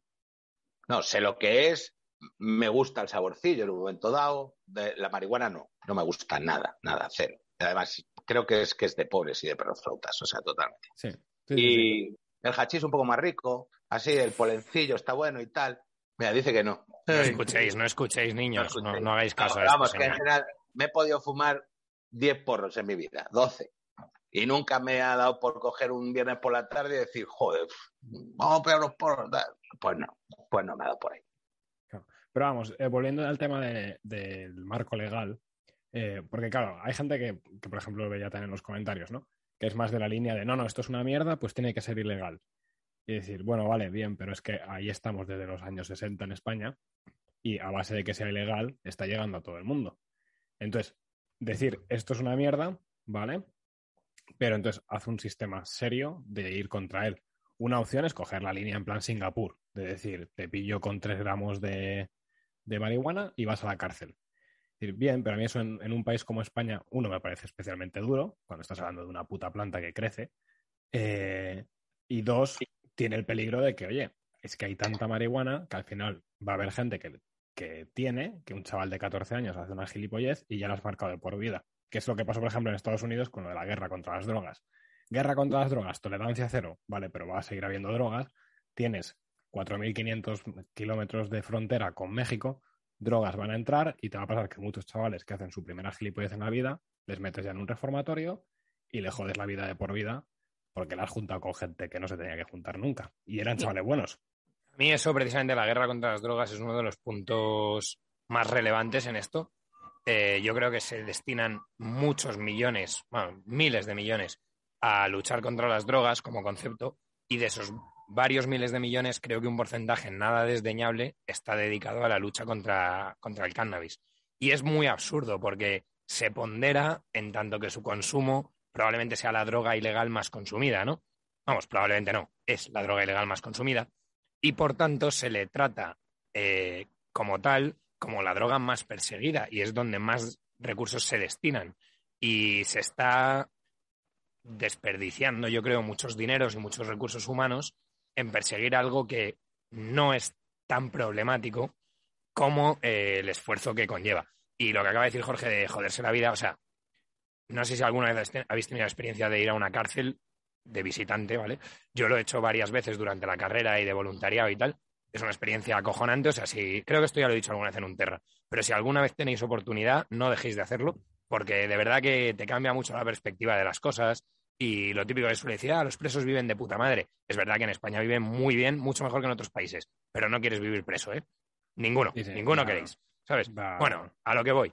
Eh, cuando vas a la cárcel, hay un porcentaje de presos relativamente alto que está ahí por trapichear. Por trapichear marihuana, por trapichear hachís en el retiro. Eh, eso es absurdo. Eso es absurdo, tío. Es absurdo que un pibe tenga una condena por el 80%, cuatro veces, ¿sabes? El 80% creo que leí, la última vez que, leí el dato, se me parece que, rondaba el 80%. De la, que población de, la, población, presa, pero es verdad que ahí incluye todo tipo de tráfico de estupefacientes, ¿no? pero bueno, que a lo mejor del de marihuana pongamos que hay un 40% de la población reclusa está ahí por trapichear hachís. ¿Sabes? Es que eso o sea, es una gilipollez tan grande que estemos destinando recursos nuestros en tener entre rejas a Peña que trapichea con bolitas de hachís es absurdo, ¿no? Y entonces, yo creo que tal. Y luego que se joden muchas vidas, porque hay gente que entra siendo camellito de hachís y termina conociendo al tío que trapichea con algo más fuerte o termina haciendo contactos y tal. Así entró la cocaína en Galicia, ¿eh? O sea, unos tíos que traficaban tabaco estaban en la cárcel y en la cárcel conocieron a un narco colombiano que les dijo, oye, ¿cómo que tabaco? Si con esta pedazo de infraestructura que tenéis aquí podemos meter farla. Ah, coño, pues metemos farla. Y así se empezó a meter farla en España. Entonces, también hay que tener en cuenta las externalidades que genera tener a Peña en la cárcel, ¿no? Conociéndose unos a otros y desarrollando redes de contactos. Al final la cárcel es el seminario de los delincuentes, ¿sabes? O sea, bueno, muy mala idea. Yo lo, peor de todo esto es que encima no funciona. O sea, si funciona, pues todavía podríamos coger la línea japonesa y decir, tío, pues lo siento, le estamos jodiendo la vida, pero mira, ese tío ha hecho un error, eh, mala suerte, pero esto funciona, que se joda. Vale, pues no sabemos si no funciona, Jorge. porque no, no funciona cuando en todos los putos institutos todo el mundo fuma porros, coño. No, no, quiero decir que no sabemos si la línea dura funciona porque nunca se ha hecho. Ah, bueno, dices la línea de más dura. Yo creo, yo creo que funciona, ¿eh? Yo creo que funciona, pero funciona para erradicar el consumo. No, pero eso no es necesariamente el objetivo a conseguir. O sea, quiero decir, yo es que creo, y esto, Javi, perdón, esto a lo mejor lo. Dime, dime. No, perdona que te interrumpa. Bueno, acaba porque estás diciendo algo. No, que digo que a lo mejor esto me arrepiento algún día de haber hecho estas palabras, pero es que yo creo que no hace falta erradicar el consumo. O sea, un consumo moderado, responsable, eh, realizado en buenas condiciones. Hablo específicamente de marihuana. Creo que no hace falta erradicarlo. No digo que haya que incentivarlo, ni digo que me parezca bien, ni digo que chavales fumaros uno. Lo que digo es que no entiendo por qué hace falta perseguirlo. Igual que un consumo de alcohol. O sea, yo no creo que haga falta erradicar el consumo de alcohol en nuestra sociedad. Pues de la misma manera no creo que haga falta erradicar el consumo de marihuana. Entonces, ¿la línea dura funciona para eso? Estoy casi seguro de que funciona. O sea, si tú le dices a la peña, si te pillo con porros, te pego tres tiros, como hacen en Filipinas, seguramente la gente deje de fumar porros. Ahora, ¿de verdad necesito en mi sociedad que la gente no fume porros? No. Lo que necesito es que no haya narcotráfico, que no haya conflictividad social, que no haya problemas mentales, etcétera, a raíz de un consumo exagerado de sustancias, pero sinceramente, que los chavales de 18, 20, 25, 30 palos con sus colegas un fin de semana se hagan unos canutetos y se lo pasen de puta madre escuchando a Bob Marley, niño, bien. Pero es que, es que eso que dices es aplicable a la cocaína también, ¿eh? No, no es igual. No es igual porque los daños físicos que genera la cocaína son mucho más altos. ¿Por qué? Hombre, hombre, o sea, tú ves, hombre, tú ves a un cocainómano y a un porrero y te aseguro que prefieres, prefieres que tu padre sea el porrero. No, no te estoy hablando del cocainómano que se mete dos gramos diarios y el porrero que se está metiendo tres gramos de marihuana diarios. Te estoy hablando de ese consumo esporádico. Ese consumo esporádico que dices tú. No, no, si recreativo al sí, sí. todo. O sea, el consumo esporádico de, o sea, yo, yo cojo y me pongo, eh, salgo una vez al mes y me pongo un poquito una vez al mes y yo puedo estar así hasta los 95. Estoy de acuerdo con eso, pero también, y por eso me parece que la marihuana es distinta, la cocaína no se produce igual que la marihuana, que es una planta que puedes tener tres macetas en la terraza, y la cocaína implica una infraestructura que, salvo que sea el Estado el que tenga el monopolio de la producción, va, o sea, va a generar obligatoriamente situaciones muy sórdidas, es decir, situaciones de narcotráfico, situaciones de conflictividad, etcétera, y luego el precio, o sea, el mero hecho del precio, la cocaína es una sustancia que por los costes que tiene producirla tiene un precio muy alto y por lo tanto va a dar más lugar, casi seguro, a mercados negros, a violencia, o sea, porque te merece la pena matar al camello de tu barrio para quedarte tú con su negocio. Sin embargo, por vender 40 cogollos al mes, no matas a nadie, o sea, es absurdo matar a alguien para sacar 100 pavos. Sin embargo, con la cocaína estamos hablando del orden de millones de euros. Nadie, nadie en España, nadie en España mueve millones de euros de marihuana. No existe. No existe porque el mercado es tan fácil de entrar que es una competencia cuasi perfecta. O sea, os diría que es el mejor mercado a nivel economista es el mejor mercado que hay en España, el de la marihuana. Es un mercado casi plano. Estás hablando de las consecuencias eh, económicas o las consecuencias sociales, sociales, económicas, eh, penales. O sea, digo que cuando tienes en cuenta todo y, de salud. pero es que en la, en la relación a la salud, la línea es tan fina, pero muy, muy fina, ¿eh? Y en la marihuana también. Sí, la línea es fina, pero cuando tienes todo el globo Tienes, la salud, tienes la economía, tienes lo penal, tienes el Estado de por medio, tienes las mafias, tienes la situación actual de cuánta gente consume una y otra, tienes la situación actual de de dónde viene la cocaína y de dónde viene la marihuana. Teniendo todo encima de la mesa, o sea, siendo pragmáticos, no hablo de en un mundo ideal empezamos de cero, construimos un país en Minecraft y decimos, ¿qué permitimos? Es verdad que a lo mejor ahí dirían nada, pero en el mundo actual real no es lo mismo la cocaína que la marihuana sobre todo en España. Yo creo que, o sea, ahí entiendo lo que dice Pirata, pensando sobre todo en ese uso esporádico. Es verdad que no, sé especialmente los efectos de la, de la, cocaína, pero entiendo que el que se mete una raya una vez al mes, pues que no tiene unos grandes efectos. O sea, que puede ser como el que se fuma un porro una vez al mes eh, y como el que se emborracha una vez al mes. Pero la diferencia es que yo creo que uno es imparable, o sea, que eso, el cultivar, es que España está vacía, tío, entonces cultivar un poco de marihuana en un pueblo perdido de Galicia o en un pueblo perdido de León y luego distribuir y vender es muy fácil. Sin embargo, la coca, uno, la hoja de coca que yo sepa no se da en España, al menos no sin infraestructura, y dos, luego eso tienes que cortarlo, tienes que purificarlo, tienes que usar éter para prepararlo, etcétera, ¿no? O sea, tienes que tener una infraestructura de narcotráfico para poder vender coca.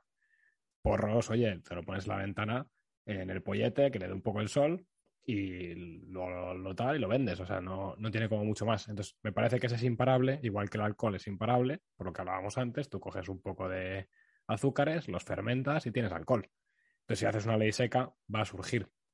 Tenemos que tener una cosa en cuenta. Sí. perdón, pirata. Lo de la mano dura. Sí que se ha probado, me parece, por ejemplo, en Estados Unidos. O sea, el, el caso de Estados Unidos es claro, intentaron una guerra contra la droga, y, contra la marihuana y no funcionó. Entonces, en muchos sitios al final, después de legalizarlo, ha decrecido el consumo. ¿Por qué? Pues porque eh, te cargas todo el mundo del trapicheo y todo el mundo del narcotráfico. Entonces, yo es lo que de verdad me quiero cargar a través de legalizarlo. Que es Pero de verdad hay datos esto, ¿De verdad hay datos que dicen de que desde que se ha legalizado una sustancia ha bajado su consumo? creo que yo, en eso no confío. O sea, sí, no lo, hay, pero, pero eso yo también... en Pensilvania era el No, pero eso, pero eso, Jorge, o sea, yo también he leído esas estadísticas, ¿eh? claro, quien te da los datos pero tiene eso... que justificar al final esa ley. No, pero es que además esos datos es muy... O sea, es absurdo porque tú nunca puedes saber cuál es el consumo hasta que no lo legalizas, porque es ilegal. Entonces, son siempre estimaciones, son siempre tal, y se suelen utilizar para argumentar esto. Entonces, a mí, o sea, sinceramente esos datos no, no me parece que haya que ponerlos encima de la mesa en el debate, porque el que da los datos no puede estar seguro de si son reales hasta que no legalizas. ¿Sabes? Claro, pero bueno. O sea, porque hablar de la incidencia de la marihuana cuando es ilegal depende de eh, encuestas, estimaciones, cocina, ¿sabes? No, pero imagínate, por ejemplo, antes hemos dicho el dato de que en España el 20% había probado marihuana durante el último año. Entonces, si tú luego lo haces ya el estudio mejor una vez que es legal y resulta que no es el 20% de la población el que está comprando, sino que encima es el 15%, pues probablemente ya era el 15%. No, pero es que No, pero no, no, eh, a ver, es que cuando, cuando tú dices que es un 20% no quiere decir que hayas hecho mil preguntas y 200 te hayan dicho que sí. A lo mejor tú has hecho mil preguntas, te han contestado que sí 100, pero tú calculas que hay una gente que se lo calla, calculas que a lo mejor no has ido a los barrios correctos, calculas que a lo mejor has preguntado tantos hombres como mujeres cuando la distribución no es la misma, entonces haces lo que se llama la cocina estadística. y esa cocina eh, tú la haces estimando y bueno, con, con técnicas de sociología que como podemos todos intuir, no es como la ciencia más perfecta de las que conocemos, ¿no? Sí, no, no, Que- claro. Bueno, yo, yo simplemente digo que creo que es un que no debería ser materia de debate el tema de si sube o baja Claro. el consumo, porque para mí eh, legalizarlo nunca, o sea, yo nunca lo legalizaría para que baje. yo eso sí, es mi para opinión. que baje el consumo de los, de los menores. Ah, bueno, pero me eso, pero es distinto, es que eso no es que baje, es que eso, hay que este- eso sí que hay que erradicarlo. Claro. O sea, el consumo en los menores, sea legal o ilegal, hay que hacer un esfuerzo mucho mayor en ese punto. Eso estoy de acuerdo eh, contigo. que si queréis luego podemos entrar un momento, pero que me parece que es donde tiene más efectos. O sea, el problema de la marihuana es que sí tiene efectos eh, psiquiátricos, sobre todo con la correlación que tiene con la esquizofrenia, que es, es potente. Y es verdad que es difícil hablar de causalidad, porque en esta cosa siempre es difícil, pero bueno, que está bastante claro que cuando sube el consumo de marihuana, también sube, o sea, y donde entra la marihuana, sube el número de casos de esquizofrenia. Es verdad que la esquizofrenia no es una cosa que te hagas una prueba de sangre y dices, ah, usted tiene esquizofrenia. No, o sea que siempre está basada en los síntomas. Pero bueno, que, que es una droga con efectos psicóticos y que la gente desarrolla problemas psicológicos, es, me parece patente. Pero esa incidencia es muchísimo más alta cuando el consumo es entre los 15 y los 27 años, me parece que es. Entonces, a mí que un señor de 30 años, que ya es un adulto, se fume un petardo de vez en cuando, pues mira, tío, si es que probablemente eso es menos nocivo, Javi no será un petardo de eso que tienes ahora en la boca, ¿no? Eh, probablemente eso es menos nocivo que ver porno, ¿sabes? Eh, y la gente está enganchadísima al porno. Entonces dices, mira, pues haz lo que quieras con tu puta vida. O sea, me parece, me parece triste, yo no lo haría, pero a por ello. Eh, No, el, el tema del porno lo meteremos también cuando hablemos de la prostitución, si os parece. Vale. Pero creo que también tiene un. O sea, justo con lo que acabas de decir de que es tan nocivo o más, creo que una muy buena relación entre el porno y la marihuana en chavales jóvenes es que, más allá de los efectos eh, físicos que el no- porno no tiene. Eh, Sí que los tiene, físico. No, sí bueno, los físico tiene, directo hablo. No, no, pero, pero tiene físico porque tiene un efecto psicológico, el cerebro es muy plástico y puede reconfigurarlo. Pero eso es un efecto indirecto. Pero precisamente de lo que hablo es eso, que produce, igual que la marihuana, antes lo decía Raúl, produce una apatía bestial en los chavales jóvenes mucho más. Es decir, el chaval que empieza a fumar porros con 14 años tiene unas probabilidades de no estudiar una carrera mucho más altas que el chaval que no los fuma. Y eso, o sea, es sí. A, B, C, ¿sabes? O sea, es de primerísimo. Entonces, esa apatía, igual que la pornografía, tiene un efecto sobre la sexualidad. Y cuanto más joven, más te afecta, eso es innegable. O sea, no es lo mismo ver un vídeo porno con 30 años y con ya los cojones morenos que con 14 y más virgen que, ¿sabes? No es lo mismo. Y aquí es donde creo que volvéis a pecar de optimismo. ¿Por qué? Eh, desde que se implantó la medida de no vender alcohol a menores y de mm, controlar un poquito más por el tema de los botellones y tal, al final no ha servido tampoco para nada. discrepo, Sí. discrepo. El, alco- el tabaco, por ejemplo, cuando yo No, empecé no, a estoy fumar... hablando del alcohol. El Vale. alcohol. Es que la lucha que ha habido contra el tabaco no la ha habido contra el alcohol, ¿eh? Es que no ha habido contra el alcohol. Pero, por ejemplo, contra el Claro. tabaco, cuando yo era pequeño, tú, cualquier tío que iba por la calle, le decías, perdona, me compro una cajetilla y te la compraba. Y en, en dos años, porque es que yo lo vi, o sea, yo empecé a fumar eh, así bastante con 13 años y de los 13 a los 14 no me costaba nada conseguir un paquete. O sea, entraba en un sitio y me lo compraba. Claro. Eh, y cuando ya no me dejaban comprarlo, cogía a cualquier tío por la calle y le decía, perdona, ¿me compras tú un paquete de tabaco? Ah, sí, claro, majo, no pasa nada. Y me compraban un puto paquete de tabaco. Yo tenía 13 años, tío. Eh, o Pero 14. y ahora ya Y no con pasa. 15, con 15, de 15 a 18 me costaba un huevo conseguir tabaco. y estáis eh, y ahí os subís a mi barco. Si yo yo lo yo os lo por eso os ponía el, el ejemplo del alcohol. ¿vale? El alcohol no ha sufrido esa persecución. Es por lo que, tanto. claro. Bueno, Bien. ¿Y qué ha estado pasando?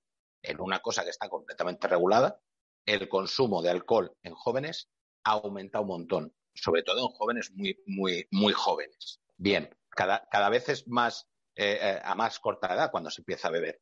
Pero y es que el alcohol pirata, perdón, no está regulado. El alcohol lo único que está hecho es, está taxado. O sea, es decir, tiene impuestos, pero ¿dónde está la regulación del alcohol? No, y luego eso está regulado para No. menores de 18. Ya está. Tú no puedes Pero- venderlo a menos de 18. Pero ya ya, vale, está, eso es letra. toda la diferencia. En la letra, pero o sea, que está puesto. No se puede vender, pero se vende en todos los sitios. O sea, los Así bares que- pueden vender. Pero no hay una guerra, no hay una guerra No hay contra una el alcohol. guerra. O sea, no hay, no hay policías específicos que Tú vayan a los día- chinos a controlar si venden a menores. O sea, si tienes la puta mala alcohol, suerte, claro. Perdón, no perdón, Jorge. venden. Perdón, no, sí, es que te he interrumpido yo a ti, perdona. Pero tú vas al día y venden alcohol, pero no te venden un paquete de tabaco. Tú vas al Claro. Mercadona y venden No, no, alcohol no, y no un paquete de tabaco. Ves al puto chino, el puto chino vende alcohol y no vende tabaco, que yo sepa. Vale, Exacto. bien. O sea, vende tabaco también, ilegal, pero lo venden Ilegal. todos No por de pitillos. los- Ah, sí, Pero es que no depende de los puntos de venta. Sí, vende, vende. No depende de del venta. de venta. Hombre, Depende chino- mucho, que no- el depende chino mucho. de Y mierda por eso, va a vender al niño de 14 años. y por eso mi propuesta, o sea, mi propuesta, vamos, mi idea con esto de la marihuana tiene mucho que ver con los puntos de venta, porque sí depende. O Claro. sea, no es lo mismo comprar en un establecimiento abierto que en uno cerrado. No es lo mismo comprar en un establecimiento donde se consume que en uno donde te lo llevas a casa y consumes en casa. No es lo Que en el Carrefour te piden el carnet para el sacar Carrefour, una sí. botella de whisky. En el Pues que sí, pero, en el chino Vale. no. Y como venden en los chinos, se jode todo el sistema. Porque los chinos nunca te piden el carné y los chinos pueden vender alcohol. Ergo, el alcohol lo puedes comprar Ah. sin carné. Si solo Ah. se vendiera alcohol en farmacias, te digo yo que ningún chaval bebería. Porque un Aquí no farmacéutico siempre te lo pediría. Claro, un Aquí no venden en los chinos. Aquí no Una venden en los no. chinos. Una Aquí no. no venden alcohol en los chinos. Me voy a los chinos de, de Valladolid y les Pero Oye, ¿por qué alcohol, no venden? O sea, pero no venden porque no pueden o porque no quieren No, o... ¿A qué te refieres? No, yo no compro- yo no he visto que vendan en los chinos alcohol. Coño, pues los aquí en chavales lo Madrid... compran en otro lado. O sea, aquí en Madrid en seguramente- todos los chinos tienen alcohol. Me refiero que es como... Vamos, es que de hecho es vamos al chino a comprar alcohol. O sea, es... Lo Vamos, cosa en la, en última boda que estuvimos Javi y yo, los chinos se ve que a partir de, de X hora no te pueden A vender partir de alcohol. las 10. A partir de las 10. Y la venden, Pues fuimos por a supuesto la venden. que, que ahora sería las 2 de la noche. Que yo no sé qué puede vender el chino a las 2 de la noche que no sea alcohol. el chino a esa hora tiene que estar cerrado. Claro. Y fuimos al chino y nos dijo, no, no, no se puede vender. Nosotros, ya, ya. Pasa por aquí. Pero a que sí. Y dijo, Bueno, sí. Y nos Yo, la vendió. yo lo que voy es al concepto, al concepto de que eh, eh, el alcohol que está regulado, aunque haya, mm, aunque creáis que hay grietas por donde se pueden colar los chavales, bueno, venga, vale, yo os lo compro bien, pero que estando regulado y no atacado, está creciendo el consumo. ¿A dónde quiero llegar? A que siempre, siempre, siempre se va a intentar o transgredir la ley o saltarse la ley o ir un pasito más allá. Estábamos enfocándolo todo un poco a la cocaína y a la marihuana, ¿no? Como las dos cosas un poquito. Y, decíais que la cocaína necesita una infraestructura. Bueno, lo primero que necesita es Colombia, México y, los países de allí, que es donde se produce, ¿no? Y luego, si es verdad que genera una serie de mafias, una serie de- de bandas, una serie de corrupción. Correcto. Supongamos que no existiera la cocaína. Se buscaría otra cosa. O sea, ahora mismo hay, hay, hay, eh, te coge un químico y te, te puede preparar un- un- una avería que flipas con cualquier cosa. Entonces, si, Sí. si, si se prescindiera de la cocaína, se estaría buscando otra cosa. A lo que voy es que por la idiosincrasia que tenemos nosotros, que somos España, que no somos Finlandia, yo creo que tendríamos una tendencia brutal a aumentar todavía el consumo. ¿Por qué? Pues porque ya está, ya está ahora muy alto y hay restricciones importantes y hay estigma social. Imagínate si que le quitamos este estigma social. La verdad es que esas restricciones son importantes, pero no afectan a la gente que te lo está vendiendo. O sea, tú puedes restringir todo lo que quieras, pero mientras el hachís lo tengan los moros y lo tengan los gitanos, tú es que dales, o sea, pon la legislación más restrictiva del mundo. Mientras haya gitanos y moros con, con hachís, van a vender y además, como no tienen ningún tipo de. Pero es que va a seguir habiéndolo. Lo van a vender. No, no, una vez que ¿Por es qué legal. no? Porque una vez que es No legal, hay, no hay tabaco ahora que no se compra en los estancos. Hombre, hay poco. muy poco. Hay poco, ¿eh? O sea, hay poco tráfico de tabaco, Raúl. ¿Vale? ¿Vale? Yo, por ejemplo, Pues yo no porque- me arriesgo a una pon- multa ponlo más para sacarme 20 céntimos vendiendo pitillos sueltos en un colegio. Es que no se me ocurre. O sea, Eh, Eh, bueno, ya sobre todo- no sobre no todo no- va cuando- eso. No, sobre Pero- todo cuando comprar eh, al camello o comprarlo legal te va a costar casi lo mismo eso, salvo 20 céntimos. Entonces, ya no es que no te expongas a venderlo y a la multa. Es que como comprador no te expones a comprar el mismo producto al mismo precio en una situación sórdida en lugar de en una tienda o en un lugar legal. ¿Para qué? Primero Sí, que o sea, no si a cinco pavos el gramo vas a comprar la marihuana igual al camello que al de la soci o que a la, a la farmacia. ¿Para Es que qué si cojones te vas a ir al camello? Que den por culo. No, no, es que si lo regulas y empiezas tú a controlar y a meterle una fiscalidad, el gramo no te va a ir a cinco pavos ni de coña. Eso para empezar. Ni de coña. Hombre, hombre, sí, porque al camello le estás pagando también el sobreprecio de que le puedan multar. Entonces le estás pagando el riesgo que al eliminarlo es verdad que metes los impuestos a cambio. Pero más o menos, insisto, la marihuana es una cosa que es que puedes cultivar en casa y eso tira el precio. Claro. Y nunca será más barato o a igual precio en lo que se esté mm, vendiendo regulado que sin regular. Jamás, no puede ser. Sí, o sea, yo creo que en este caso sí, porque es lo que te digo. Al estar desregulado tienes que pagar la prima del riesgo. O sea, tienes que pagar el ¿Tú crees riesgo que, que, se va a corre. meter, tú te crees que se va a meter una fiscalidad sub- mm, inferior a un 60, un 70, un 75%? Pero es que incluso con eso, si, si está cultivado en, Si en está España, optimizado y sin riesgo, Lo va a te va a cultivar, salir muy ¿quién lo va a barato. cultivar?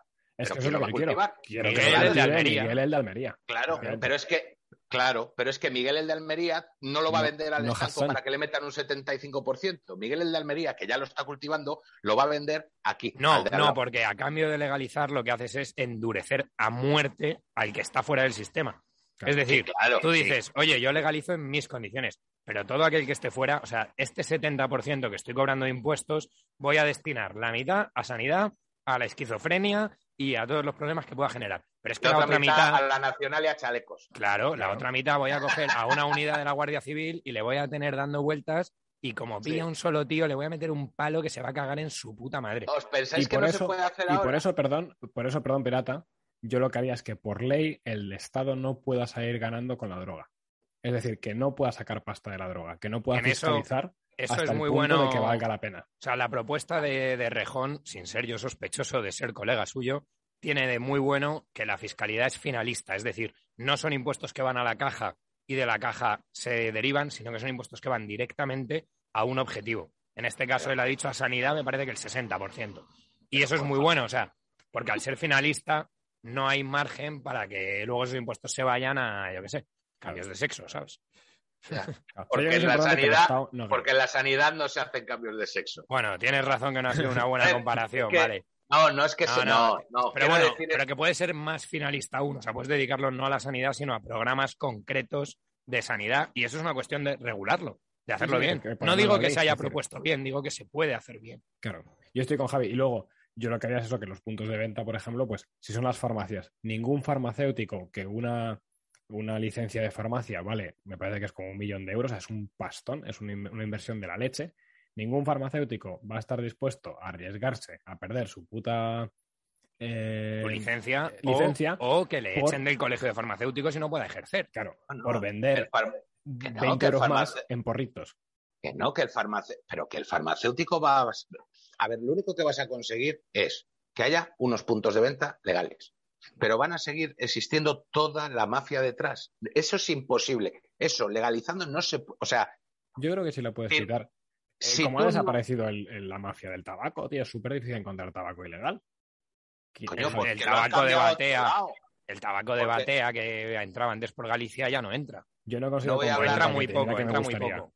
No voy a hablar de tabaco, pero no lleváis razón. No lleváis razón. ¿Tú, tú has conseguido problema comprar de tabaco lega- ilegal? ¿Cuándo has comprado tabaco ilegal la última vez?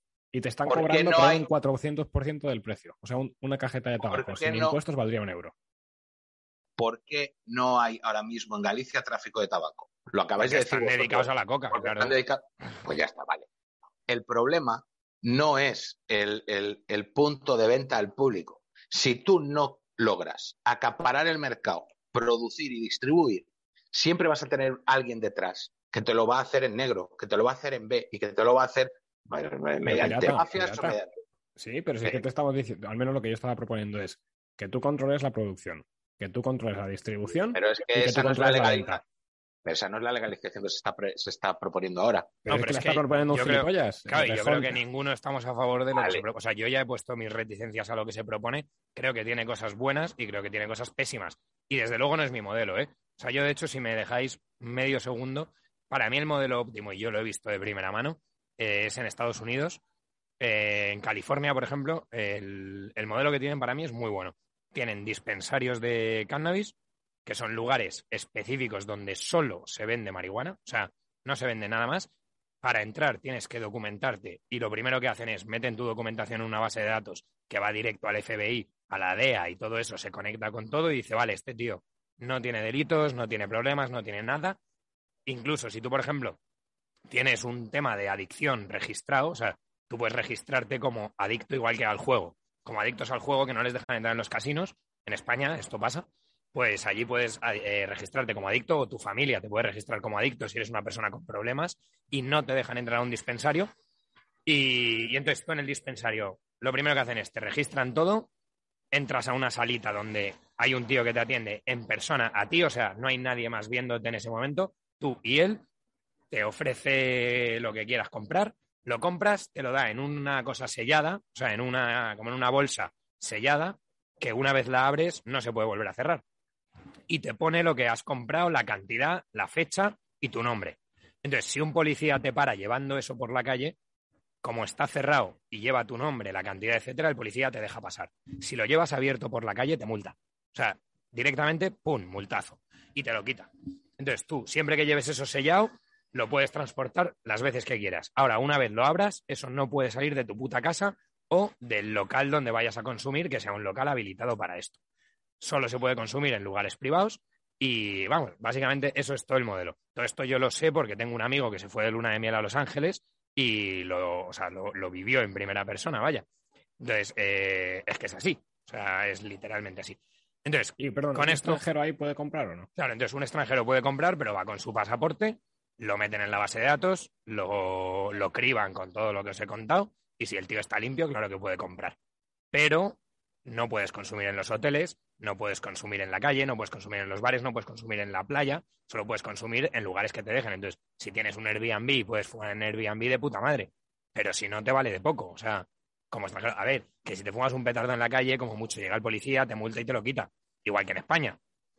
Pero bueno, ya te estás exponiendo. Entonces, para mí ese modelo está muy bien porque los puntos de venta son muy controlados, con una seguridad bestial, tienes que documentarte, pasan todo por bases de datos, para la gente que se adicta hay mecanismos para apartarles del tráfico. Yo creo que está bastante bien. Y no tengo, o sea, no tengo delante las estadísticas de narcotráfico y todo esto en California, pero sí que sospecho o tengo la intuición de que no debe haber mucho mercado secundario porque es tan fácil hacerlo por la vía legal que no tiene ningún sentido. Y luego de precio te sale exactamente igual que irte al camellito del parque de aquí abajo y comprarle, ¿eh?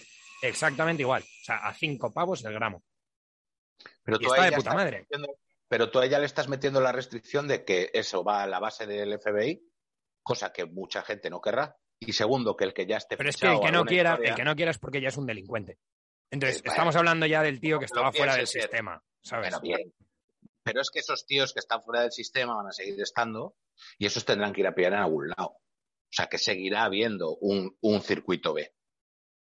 Yo O sea, creo yo que lo es que- yo lo difícil que me han Hay un circuito B, B, pero es un circuito B solo Unidos- para delincuentes, solo para delincuentes. Entonces, ya, pero es que el resto de los ciudadanos que quieren fumarse un petardillo de vez en cuando están fuera de la delincuencia. Entonces, lo malo es que en España solo hay circuito B y cuando eh, compras o cuando consumes, etcétera, ya estás en el terreno farragoso de que a lo mejor pillas. Allí lo bueno, Bueno, es que no, también- allí el 99% de los consumidores pueden hacerlo por el A. Y el que lo hace por el B es que ya tenía algún problema. Entonces, a ese tío no le quiero rescatar. Puedo un apunte pirata, perdón, justo que está diciendo Javi, es que si tú sacas del circuito B al 95% de la población, también haces que económicamente el circuito Es B que, sea mucho menos rentable. Y sí, es lo que os iba a decir. Eso al final habría que mirar a ver cuánta gente sacas del circuito B y si te sale rentable o no. Tú ahí, tú ahí lo- vamos a ver, el Estado ahí en, esta- en Estados Unidos, eso ahí está ganando ya. Porque si tú ya estás empezando con a- a- a una producción, una, bueno, producción, una distribución controlada y fiscalizada, tú ahí ya estás ganando. O sea, con un no que entre ya estás ganando algo. Habría que mirar qué porcentaje, ¿no? Pero yo lo que quiero decir es que, si al, eh, que al final acabar con, En parte estoy de acuerdo con, con lo que decís. Lo que yo ya no estoy tan de acuerdo es que vaya a erradicar ese circuito B. O sea, ese circuito B, uf, primero es que yo no sé si interesa erradicar El, el circuito, el B. circuito B existe siempre porque, o sea, la delincuencia existe siempre, igual que hay eh, asesinatos, igual que hay robos, igual que hay violaciones, desgraciadamente. O sea, Hay un circuito B que no será te hablo por como hecho. marginal, ¿eh? Pero, pero no la, te hablo como la cosa es, marginal. pero la cosa es que la gente normal no tenga que ir al circuito B. Eso es lo que para mí es importante cuando Los hablamos de regularizar el cannabis. O sea, Los porque, circuitos B también tienen sus niveles, Javi. hombre, por supuesto, por supuesto, no es lo mismo. sea, Es- Está claro. eso sí, te no es lo mismo la coca, por ejemplo, que, que- Eso que es. trapichea. Pero, pero yo creo que si consigues sacar del mundo del trapicheo al 90%, también haces que, que es que el trapicheo sea económicamente inviable. O sea, es decir, No, si pero es es que, para tú me estás poniendo el- 20 pero- niños... Pero me estás diciendo el 90%, macho. Bueno, pero, pero si. ¿cuánta Pero gente en España eso- tiene delitos que no pudiera comprar marihuana? Vale, pero ¿Cuánta que gente hay- tiene delitos? De los que consumen marihuana ahora mismo, pues si la tienes no ahora- Pero, tío, si estamos teniendo un pifostio de la hostia porque la gente no quiere pasaporte COVID, que estamos hablando de una vacuna, del que se, a ti te señalen porque tú tienes una vacuna, ¿cómo me estás diciendo que el 90% de los que se ponen de marihuana van a querer ir y entrar en una base de datos, tío? Bueno, yo es que lo de la base de datos No es me viable. hace falta. A mí no me hace falta la base de datos. O sea, creo que eso en Estados Unidos tiene más sentido. Aquí tampoco me parece que tenga sé. mucho sentido. En España, digo, al final es que es que tampoco hay armas, tampoco hay tal. O sea, ¿para qué vas a tener una base de datos de los porreros? A mí me parece que no hace falta. Entonces, para, entonces ya no apuntas. Entonces ya ¿Para qué vas estamos diciendo apuntar? que ya no es la... Bueno, pues es lo que es la, lo que estaba diciendo Sí, eso es lo de Javi, de la California, res- pero- las no restricciones estamos- que ponían allí. Bueno, vale. creo más que, sí, pero más que el apuntar, que, que seguro que allí tiene su sentido, yo creo en España, no sé si, Javi, ¿tú estás a favor de que se apunte en España pasarle al Estado los datos de quién está comprando marihuana? O sea, yo pediría el DNI antes de entrar, pero O sea, bueno, es que no sé Como si lo de es los pasarle casinos, al Estado. los casinos. Claro, eso, no es, no es tanto pasarle al Estado, sino que el Estado tenga unas bases de datos con las que tú cruzas. Pero no, no es que tú al Estado le digas quién consume, es que él te dice quién no puede consumir, Claro. que es un poquito distinto. Es como lo de los casinos, o sea, cuando tú vas al casino, no le dicen al Estado, Javi ha ido al casino. Pero si yo tengo una prohibición de entrar, el Estado sí que le dice al casino, este tío no entra. Es un pelín distinto. Prohibición que te autoimpones. No, bueno, o que te impone tu familia porque te declaran pródigo, por ejemplo, si tienes un tal, o si tienes Pero un problema, de... ¿sabes? No, no, no el Estado. Bueno, lo tiene que hacer un juez, ¿eh? sí, o, sea, es una Estado, o sea, incapacitación al ponte, final. ponte, por ejemplo, Pero- un chaval de 16 años que por lo que sea tiene un problema de marihuana, porque justo él eh, está en la zona donde está ese canal B. Ese está en el B ya. Sí, ese está en el B. Ya no sale del B. espera, entonces va al reformatorio, tal y cual, no sé qué. Y entonces cuando sale del reformatorio, ese tío no puede comprar marihuana eh, por el canal principal. Pues seguirá pudiendo comprar por el canal B y el canal B seguirá existiendo. Pero como esa gente es la minoría, si de repente de tener un mercado de, que hemos dicho, 20% de la población española, pues vienen siendo eh, un millón de personas, ¿no? Más o menos. No, Eh, no, ¿qué coño más? Eh, no, no, 8, sí, sí, 8 millones de personas. 8 millones de personas son el mercado actual. Si ese mercado lo consigues reducir a 100.000 personas que tienen crímenes en España, pues coño, te has cargado ese mercado. O sea, es que ya Hombre, no es y, estás, y estás quitando un montón de, de recursos mal gastados, policiales, recursos humanos, dinero, etcétera, porque ya no tienes que perseguir a 8 millones, sino a 100.000. Y Claro. de los camellos te has reducido, pues probablemente en Valladolid no habría camello, Claro. porque no merecería la pena. En Madrid sí, porque en Madrid hay 5 millones de personas, por tanto, pues el mercado B va a estar compuesto de unos 10.000 tíos, pongamos. Pero es que en Valladolid va a haber mismo. 500. y para yo le 500 ve- tíos no le veo-. Le veo grietas por todos los lados. No sé, igual sí, pero vamos, yo creo Le que. veo grietas por todos los lados. A mí lo que me interesa sobre todo es conseguir sacarlo de los colegios y conseguir sacarlo de los jóvenes. Eh, Pero eso lo puedes hacer. En, tú eso lo puedes hacer poniendo una pareja eh, de la municipal tol- eh, a la entrada y a la salida, tío. ¿De qué? Del colegio, vale. Del colegio. Vale, y entonces Al nosotros final, sabremos- rep- represión, control, policial. Pues eh, es que, es que al final los delitos. pero es estamos que- todos acojonados siempre con que no, bueno, que es que la mano dura, tal. Es que a veces solo vale la mano dura, tío. Sí, pero si las pones en el colegio, las parejas, al final van a pasar un mes y al mes el chaval que más trapichea se va a dar cuenta de que, coño, en el colegio ya no consigo comprar a la, a la entrada, Que va a otro pero lado. Vale. en este otro parque sí. Entonces, que pones ¿De verdad pareja- pensáis que la policía no sabe dónde se vende la droga? Sí, lo y no quiero que nos cierren el. No quiero que nos cierren el canal. Pero es Mm. que, es que Que leches. sí, coño, si lo sé yo, no lo van a saber ellos, tío. Lo saben, Pues ya lo saben. está. Pero, Entonces, entonces no va, es que la historia no va por ahí. pero hay tantos la historia- camellos que por mucho que ¿Eh? sepas todos los puntos, es que no puedes ir a todos los puntos, no puedes conseguir pillar a todos los camellos. Mm. Es... no, es que no quiero nos cierren el canal, joder. No, pero dilo, dilo. Lo que tiene que hacer. lo- No, no, no, no se puede decir. Mm. Eh, no, no. Vamos a ver. Es que no sé cómo decirlo. Tienes que tener voluntad, lo primero. Lo primero tiene que haber una voluntad. Realmente Ah, bueno, hay voluntad en España. a, a los camellos, o que, que ibas a decir en plan. Realmente hay que, realmente hay voluntad en España de, de acabar con el narcotráfico. Yo creo que no, pero porque hay un principio de derecho, que no recuerdo el nombre, la me dirá Javi, pero que es el de la proporcionalidad entre los castigos. Entonces, eh, Que no, me, que no, que no, no, me estaba refiriendo a eso, joder. ah, vale. Me estaba vale. refiriendo a los dineros, me estaba refiriendo a toda la corrupción que hay. Ah, que me se estaba refiriendo- ellos. Joder. Joder, Finlandia, Hay cabrón. casos, hay casos, está claro. alguno tío. habrá, alguno habrá. Joder, El- el. ¿dónde ha sido que han pillado el otro día? Eh, asuntos internos han entrado y eh, se, ha- se ha cargado a toda la división de, nar- de, de- de estupefacientes de una comisaría. Eso pasó, Entera. perdona, hasta, esto, eso pasó hasta aquí. El, el jefe de estupefacientes le pillaron que hacía tráfico, obvio. Pues, Pero- pues, pues aquí igual. O sea, aquí nunca jamás ha, habido- ha saltado un escándalo de un juez. Jamás. Tenemos a Garzón por ahí y tal, pero lo que es corrupción, corrupción, jamás ha habido. ¿Qué pasa? Que en España no hay ni un puto juez que esté poniendo el cazo por detrás, tío. Pues se Ah, les sabrá, claro que les sabrá. Entonces, si tú no tienes una voluntad real de acabar con ello, porque no quieres acabar con ello, por muchas razones aparte de la corrupción. Tú imagínate que ahora coges y trincas y cierras el grifo, te vas a la Rosilla o te vas a las tres mil viviendas en Sevilla, coges que saben dónde están. Y llegas y dices, venga, redada, uno, otro, otro, otro, otro. Y dejas un mes sin. ¿eh? con el grifo cerrado. O sea, ¿tú te imaginas lo que es eso? O sea, imagínate todos los, todos, todos los colgados yendo a buscar lo que fuera. O sea, es que eso tampoco es viable. Hay un número ahora mismo de gente enganchada que no es viable coger y hacer y pegar un trinquete de esa manera. O sea, No. son muchas más razones, ¿no? Llevarlos a por las que no se actúa. Claro, pero es que, a ver, yo creo que efectivamente estoy de acuerdo contigo en que si se actuara a saco se podría erradicar. Pero entonces, ¿dónde pones el límite? Porque entonces tienes que actuar a saco con eso, tienes que actuar a saco, sí, tienes que actuar a saco con la cocaína, con la heroína, con Claro, todo. Claro, Estaría bien, pero es que creo que no es factible. claro, Eh, claro. Pero por muchas razones, ¿eh? Por muchísimas, por muchísimas. Al final, lo que hablabais de poner en la balanza, ¿no? El hacer el global y poner en la balanza lo que interesa más.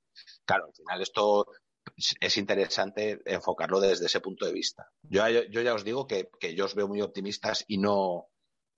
Yo le veo grietas por todos lados por, por, por un montón de intereses que creaos, por, por muchos problemas al final, que a lo mejor esa te puede dar eh, el abrir la mano y hay otros problemas derivados que te pueden venir de cerrar la mano.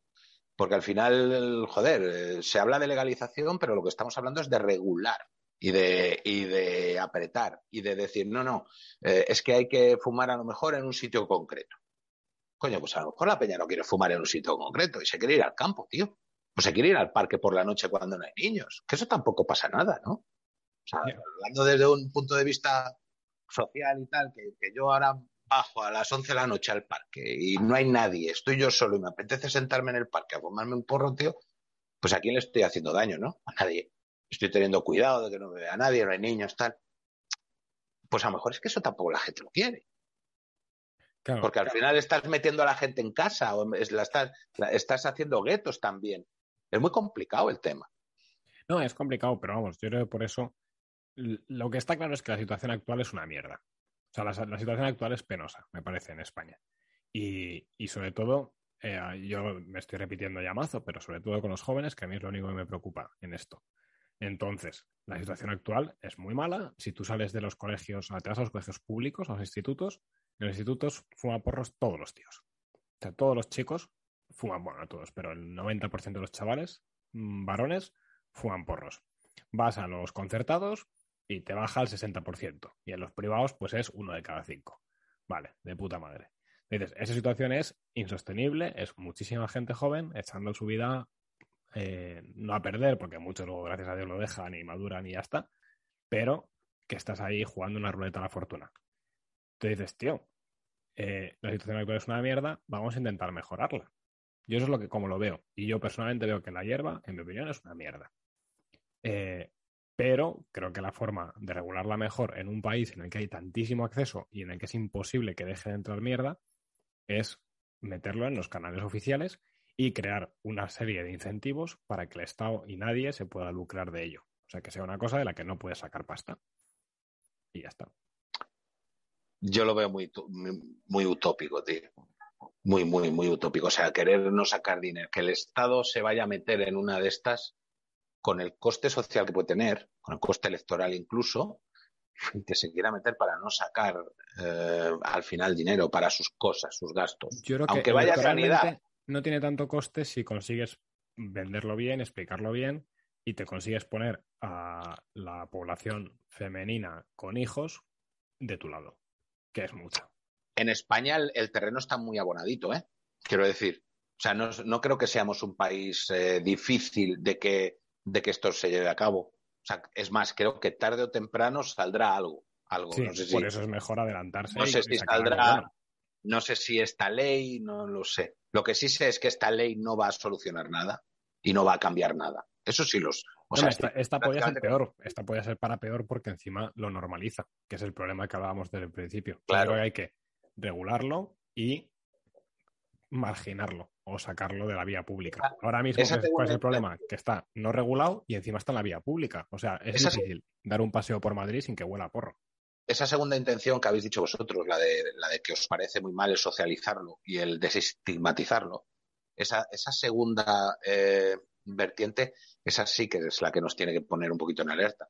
Porque si empezamos a mirar qué, qué está pasando con, con la educación y, a qué tiende la educación, a que cada vez los chavales sepan menos cosas, eh, a qué tienden los medios de información, a desinformarte, a no saber realmente lo que pasa, si encima le metes las drogas y lo socializas y haces que los jóvenes, con 18 años eres joven, ¿eh? no, no, no hace falta que empieces con 14, Sí, sí, sí. y, y, y ese consumo de marihuana se extiende todavía más, incluso, no lo sé, yo, yo creo que al final hay un, una, mm, hay algo detrás que quieren una sociedad así, tan pasiva, tan, tan maleable.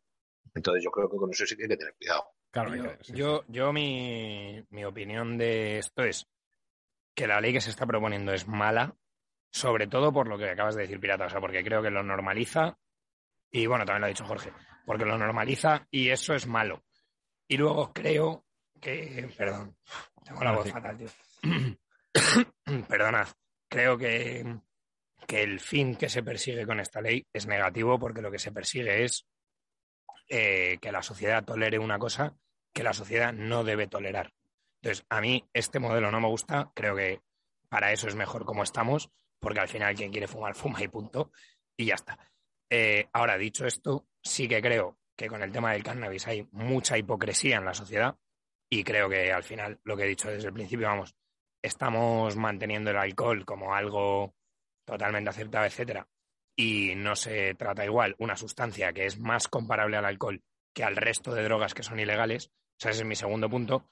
Y mi último punto es, creo que se puede hacer una normativa que Mejor. no haga, o sea, mejor, vamos, y sobre todo, que no haga peligrar el tema de que aumente el consumo, que no incentive a la gente a fumar, pero que entienda que vivimos en una sociedad donde la peña consume y que el consumo de marihuana puede ser sostenible, ¿vale? Sostenible en términos de eso, de medicinales, en términos, o sea, medicinales me refiero, en términos médicos, en términos de seguridad, en términos de, de, mm, conflictividad social, etcétera. Creo que se puede entender cómo funciona el consumo de marihuana en España y hacer una ley que, sin incentivar a su consumo, entienda que esto existe y despenalice ciertas conductas que al final lo que generan es que nuestras cárceles tengan un X por ciento, me da igual el número, un 20% de gente condenada por delitos que tienen que ver con el tráfico de cannabis, en mi opinión. Entonces, esta no es esa ley, ¿eh? pero creo que hay modelos mejores. Una pregunta. eh, yo creo que tenemos que ir cerrando, entonces a mí me gustaría dos temas. Uno es el del cannabis como puerta a otras drogas, que yo creo que es un tema importante, y luego el de los efectos eh, eh, a la salud. El cannabis como puerta a otras drogas, Y luego individualmente los, hablando, los comentarios. sí, individualmente hablando o en, o en cuestión estatal. a nivel social. Yo no lo, yo no, nunca lo he creído. Yo nunca he creído que, creo que os lo he dicho antes. Es, es un poco mantra, ¿no? El, no, si te fumas un porro, luego viene la cocaína, luego la heroína. Yo nunca lo he creído. Yo, yo tampoco, a mí esa frase no me gusta mucho, ¿eh? No Tampoco. me gusta. O sea, Yo- yo, no me la yo creo, creo es- tampoco. Yo en parte sí, o sea, depende de cómo la entendamos. Ahí va. me- Uy, Jorge ha decidido que la conversación era demasiado. Era demasiado, sí. No, yo, yo personalmente no, no me creo mucho esa frase de, de que después de una cosa viene otra, por lo que también los números hablan. O sea, si hemos dicho que un 20% de la peña consume eh, y no un 20% de la peña consume otras drogas, pues será que una no lleva a la otra, al menos inmediatamente. Sí que es cierto que poca gente entra en otras sin haber empezado por esta.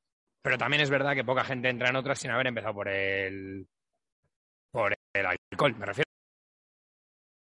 Creo que el alcohol también El, es una puerta el alcohol de entrada, sí si es puerta así, yo creo. Yo creo, que... Es que yo, creo que no es puerta de entrada, es que al final son cosas correlativas, pero no causales. Es decir, la gente que le coge gustillo a meterse, se mete más cosas, porque es divertido meterse una y otra y otra y otra. Entonces, no es tanto que por fumar hierba acabes metiéndote coca, es que si fumas hierba y toleras la ilegalidad de fumar hierba y toleras tal, es fácil que toleres la otra. Pero no por fumar hierba, sino porque tu personalidad es esa. Claro, tú al final vas rompiendo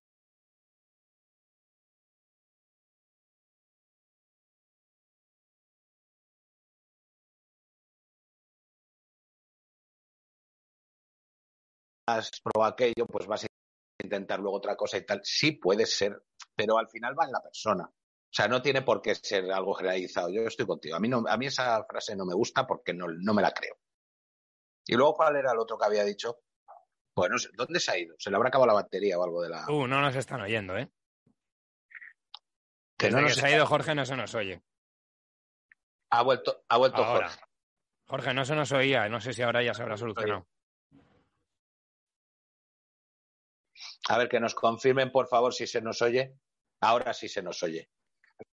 Otra vez ha roto algo. Pero a ti, Jorge, se te oye muy bajo, al parecer.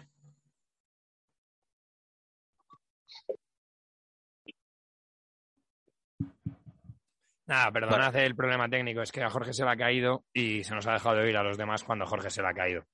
Bueno, en el rato que hemos estado hablando, no nos habéis estado escuchando, decíamos que la frase de la marihuana lleva la cocaína, la cocaína la heroína, que esa ni Javi ni yo nos la creo.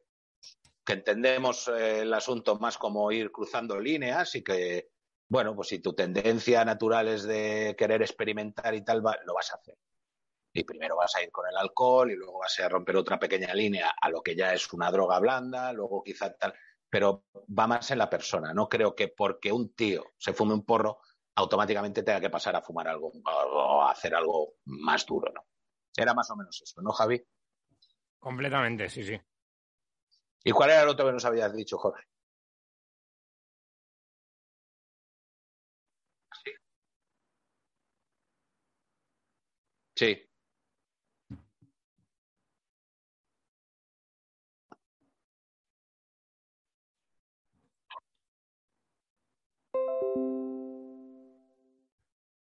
eso, eso, Jorge, es verdad, pero yo decía que eso con el alcohol también. O sea, nadie se mete una raya sin haberse tomado un cubatita. Antes. Entonces, en el fondo, podrías decir lo mismo del alcohol, incluso del tabaco, si me apuras. Es verdad que hay gente que consume otras drogas y no tabaco porque no a todo el mundo le gusta fumar, pero lo normal es que todo vaya un poco junto. O sea, alcohol, otras drogas, cannabis, otras drogas y tabaco, otras drogas. Y eso yo creo que no es tanto porque sea una escalera, sino que al final es como una especie de eh, horizonte que tienes delante, que son todas las drogas, y no es que sea una y por esa otra y por esa otra, sino que una vez la persona entra en el mundillo de adicciones, en el mundillo sórdido de camelleo, de trapicheo, etcétera, y en el mundo de me la suda que sea ilegal, yo lo voy a hacer, o me la suda que esté mal visto, yo lo voy a hacer, es fácil caer en cualquiera, pero no como una escalera. O sea, yo, la concepción del porro como la puerta a las demás, creo que no es real. No, estoy de acuerdo, estoy de acuerdo. Decidme si ahora se me oye porque, perdóname, que es que... No, es que ellos no me oían, ah, pero yo creo que ahora ya está arreglado. Pero, o sea, estoy de acuerdo, pero es verdad que me parece que el alcohol es inevitable, o sea, que ya está ahí y no se puede... O sea, entonces comparar con el alcohol es cierto desde el punto de vista teórico, pero es espurio desde el punto de vista pragmático porque es que el alcohol es inevitable. O sea, llevamos 4.000 años de historia bebiendo alcohol, entonces, bueno, mucho más, de hecho, o sea, desde que el hombre es hombre, entonces es imposible. Eh, con el porro sería una introducción de una cosa nueva en la sociedad También eso, eso es en nuestra sociedad, ¿eh? en nuestra sociedad, Donde, claro. Pero es que la nuestra es la sociedad, o sea, las otras sociedades... bien, bien, pero es verdad, o sea, que entiendo desde el punto de vista lógico y teórico, estoy 100% de acuerdo con lo que habéis dicho. Desde el punto de vista práctico, o sea, de la persona que vive tu vecino, creo que tiene sus matices. Eh, y que creo que el porro es un paso más. O sea, no es mm, empezar a tomar cervezas con 14 años. No, pero porque, es, porque es el paso de la ilegalidad. O sea, porque es el paso donde ya empiezas a consumir algo que es ilegal y por tanto ya rompes una cierta barrera de, acceso. Efectivamente. Y entonces yo creo que ahí estoy totalmente de acuerdo. O sea, que es dar el paso de estoy dispuesto a ir a un, eh, un callejón y comprar algo truculento, ¿no? Que ese paso mucha gente nunca lo daría. Eh, y entonces con los porros yo creo que cuando salga del mundo de lo ilegal para pasar a ser una cosa que compras en una farmacia, pues me parece que sería raro pasar del paso de voy a una farmacia a comprar porros a decir, venga, voy a meterme ahora en un sitio en Chueca eh, a comprar picos. Pues decir, bueno, pues no, no, no entro en la mentalidad de la gente normal. Luego de gente tirada, pues sí. Eso es lo que yo creo. O sea que en ese sentido, la marihuana ahora sí es una puerta de acceso a drogas más duras y es pasar una línea que una vez que la has pasado, pues ya es más fácil pasar otras. Y sin embargo, cuando salga del marco de la ilegalidad, creo que dejará de ocurrir eso. Me parece. Sí, yo, yo estoy bastante de acuerdo. Yo ya os digo, mi única reticencia con el tema es eh, la ingeniería social. Bueno, mis únicas reticencias son ingeniería social y eh, que sea más visible. O sea, yo no quiero en ningún caso que una, re- una desregulación del asunto o una regulación del asunto acabe conllevando que la gente vea más el consumo de marihuana en la vida cotidiana. Porque eso no me gustaría. O sea, no me gustaría que mi compañero de trabajo pueda venir fumado y que eso no sea un problema, ¿sabes? Claro. O no me gustaría eso, ir andando por la calle y que un tío se vaya fumando un petardo y que eso esté normalizado. Entonces yo, cualquier regulación creo que debe estar hecho desde una perspectiva de no ingeniería social, lo cual es muy complicado hoy en día, porque todo hoy en día va dirigido a la ingeniería social, pero creo que se puede hacer mejor y, ya os digo, eh, que no se normalice. Yo, si esos dos puntos se cumplen, no tengo especial problema en que se regule, se regulice, se regule, Se regule. Eh, Se regule. se regule, o bueno, que se hagan leyes mejores, cojones. Vale. Tenemos, tenemos a Getro escandalizado, ¿eh? Se Está que se sube por las paredes. macho. Oye, una pregunta. Eh, ah, bueno, Javi, pero antes de pasar al siguiente tema, una pregunta rápida. En el caso de California, que antes lo decía eh, Pirata cuando tú te has ido, eh, por ejemplo, si tú en California te quieres fumar un petunio mirando las estrellas en el monte, ¿eso se puede, no? Eso es ilegal. Vale, Eso es ilegal y está, vamos, te multan por hacerlo. vale. O sea, tú solamente puedes consumir en lugares privados. Vale, solamente puedes consumir o en tu casa o en un lugar habilitado para ello. Que para mí ese es el punto positivo de esa ley. Vale, a mí es verdad que eso me parece un poco demasiado restrictivo, o sea, lo decía también Pirata. Decía, bueno, si yo me quiero bajar aquí al parque a las 12 de la noche y poder fumar un petunio. Pero bueno, yo creo que está bien que sea ilegal y luego ya, pues, echa la, la norma, echa Por la trampa. supuesto, por supuesto en California es ilegal, pero se tolera y se ve. O sea, y sobre todo en determinados lugares. O sea, tú vas andando por la calle en Los Ángeles y Pero en los barrios. Bueno, perdón, poco. O O sea, yo hay, cuando hay estuve... determinados barrios, hay yo- determinados barrios donde es muy obvio, o sea, que huele a porro todo el barrio, ¿sabes? Mm. Y ya está.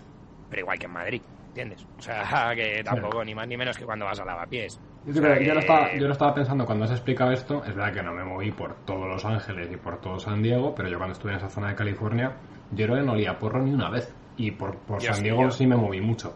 O sea, yo, yo en Los Ángeles lo vi bastante y ya digo, en determinados barrios, por ejemplo, en la playa esta que es Long Beach, que es donde están los típicos negros en los gimnasios, en la playa y todo eso, ahí se consume, vamos, a plena luz del día, a vista de todo el mundo. Claro. y se tolera de alguna manera. Pero también te digo que eso, antes de que fuera legal, también era así. O sea, lo ves en películas, lo ves Sí. en. O sea, que, que eso no es por la regulación. Eso es por la sociedad, al final, ¿no? Y estoy hablando de sociedades muy concretas. O sea, barrios eso, muy de negros, muy de. Muy, muy de drogas, vamos. Sí. Es lo que hay, ¿sabes? Vale, y, y luego el tema de los efectos eh, secundarios y tal. Porque yo creo que eso sí que es importante y esa es mi principal, bueno, no mi principal, pero uno de los motivos para decir, no compensa, chaval. O sea, que la gente no, ni- no se meta en ese mundo. Porque No, no, eso por supuesto, ¿eh? yo todo esto también hablamos desde un punto de vista teórico y de un punto de vista regulatorio, pero luego ya está el caso particular y mi opinión no es tan, no es ni os acerquéis, es esto no es algo bueno, no es algo que se deba hacer habitualmente, tal. Ahora, tampoco pasa nada eh, y un tío que se fuma un porro no es un tío No, raro, ni sórdido, ni un delincuente, ni un nada. Ahora, efectivamente es mejor no fumar que fumar, pero igual que es mejor no tomar copas que tomarlas. Sí, aunque yo ahí igual es porque todavía o sea, porque es ilegal y todo eso, pero yo sí veo una, una diferencia todavía, social tal vez más que... que- Bueno, he dicho tomar copas, quédate con pillarse un tiesto, ¿sabes? El tío que se pilla un tiesto por fin de no está bien. Sí, Pero porque te descontrola, o sea, al final también Raúl lo ha especificado muy bien antes, es el tema de la adicción y es el tema de que te cambie el comportamiento. Entonces, si el consumo ya sea de alcohol, ya sea de porros, ya sea de lo que sea, está generando que hagas cosas que no harías sin hacer eso, o sea, sin consumir, está generando que, pues yo que sé, que tus relaciones sociales se resientan, que tu vida familiar o que tu amistad, etcétera, o que solamente seas capaz de socializar bajo los influjos de esas sustancias, entonces están mal. Yo, ese es mi gran punto. Y creo, y creo que se puede fumar algún porrillo sin llegar a que eso afecte en nada. Ahora es muy difícil, es mucho más difícil que tomar alguna copa sin que eso afecte. Entonces, por eso, ante la duda, no entres. ¿Sabes? A largo plazo, el... a largo plazo es jodida. La marihuana es jodida. Bueno, yo, fíjate que pienso que más jodida todavía que la cocaína. Creo. Creo, ¿eh? Eh, la, la marihuana al final te fríe el cerebro. Directamente, la cocaína no. La cocaína te hace otras cosas, ¿eh? Que también son muy malas.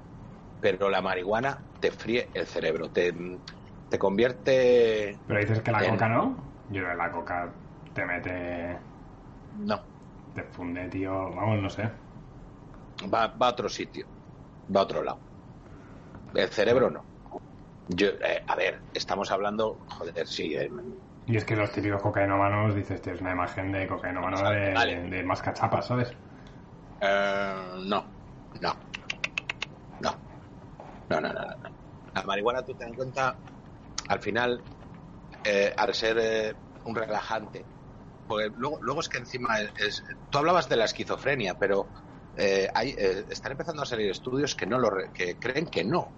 Es más, el CBD sí sirve para la esquizofrenia. Se está aplicando en, en cuadros de ansiedad, en cuadros, o sea, todo lo que te está provocando el THC, que es ansiedad. Bueno, es que el CBD es como su contrario, digamos, de alguna Claro. manera. Claro. Eh, por, por eso es tan puta la sustancia, o sea, por eso es tan, tan jodida. El, el, eh, y y a la- parece que es inofensivo y tal, porque es que en la misma planta ya te está tienes el, el, el- el contraveneno, por decirlo de alguna manera.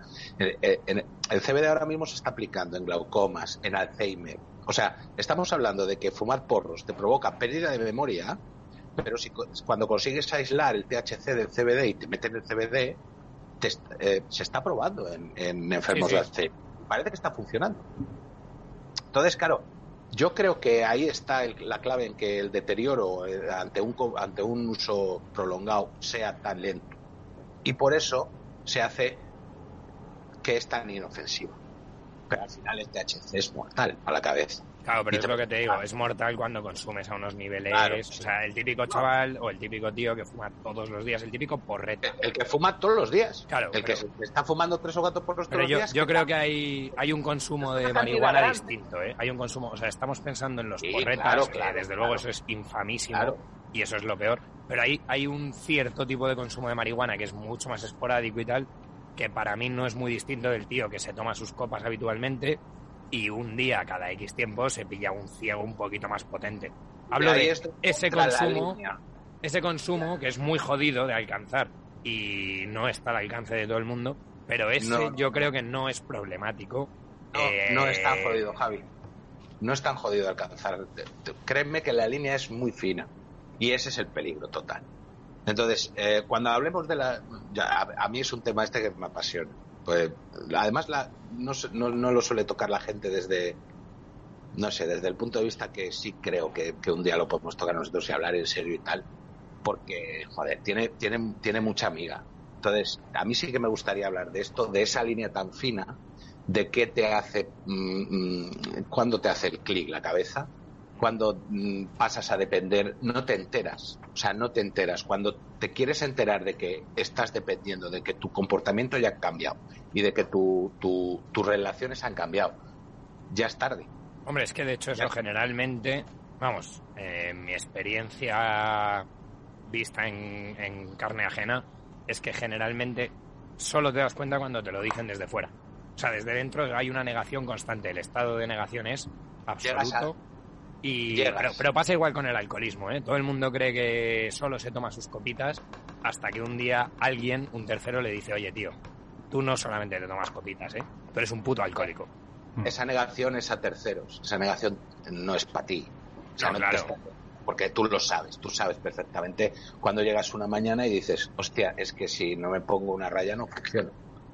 O cuando llegas a una reunión, estás nervioso y te das cuenta que es que si no te fumas un chicharro antes de entrar a la reunión, no puedes entrar porque te ves incapaz de pero eso es, es muy fácil decirte, no, es que últimamente muy nervioso, es que es un momento, en verdad no, no lo necesito, lo que pasa es que me gusta, o sea, es la típica de Yonki, eh, es la típica. Y lo normal es que todo estalle cuando un tercero te dice, bro, Sí, bueno, no vas, ¿eh? No vas bien. puede ser. Yo, que, yo, que, yo creo que esa fase a ti te dura poco y que cuando empiezas a decirla, no la dices para ti, la dices para un tercero, el típico yo controlo. En eso sí que creo, ¿eh? En esa frase de yo controlo, esa te la va a decir todo el mundo. Pero bueno, esto si os parece lo dejamos para el próximo ya cuando hablemos de las drogas en general. Yo creo que chapamos así. Sí. Eh, yo- Eh, a mí Yo- me gustaría dar las gracias, igual es lo que vas a hacer tú. No, yo, yo iba a decir simplemente una última cosa que me parece muy interesante, pero bueno, esto ya para el que le interese que lo busque. El tema de la marihuana también tiene una pequeñísima derivada que en España apenas es relevante, pero en otros países tiene mucha importancia, eh, que es el tema religioso. O sea, por ejemplo, los rastafaris consumen marihuana como una obligación religiosa, ¿vale? Es su manera, es su manera de rezar. Entonces, eh, hay muchos países donde la marihuana es ilegal, pero si la consumes por un tema religioso, es legal, porque tiene que ver con el derecho a la libertad religiosa, que está por encima del derecho a la salud, digamos, o de la obligación de mantener la salud, que se vulnera al consumir una droga. Y bueno, esto es, es un tema muy interesante y, por ejemplo, en Italia ha habido sentencias del Tribunal Supremo Italiano eh, absolviendo a Peña a Rastafaris que han podido acreditar que por religión están consumiendo porque se considera que su derecho a la libertad religiosa está por encima. Bueno, simplemente como apunte, en España apenas hay Rastafaris de verdad, o sea, hablo de religiosos Rastafaris, no hablo de un tío que lleva Rastas. cuatro trenzas, ¿sabes? Pero bueno, que, que me parece un tema interesante y simplemente quería apuntarlo por si a alguien le mola el asunto y le ha molado la charla y quiere ampliar, pues que lo busque en internet y tal, porque el tema de la relación de la marihuana con, con la oración en el mundo rasta es muy guay. Y ya, sin más, Jorge, te dejo a ti el chape, tío. Vale, no, yo quería dar las gracias. eh, bueno, Lucía, que, ha hecho un super chat de estos, además bastante generoso. Entonces, muchas gracias. La próxima vez pon un comentario si quieres y lo ponemos también en pantalla, pero que muchas gracias.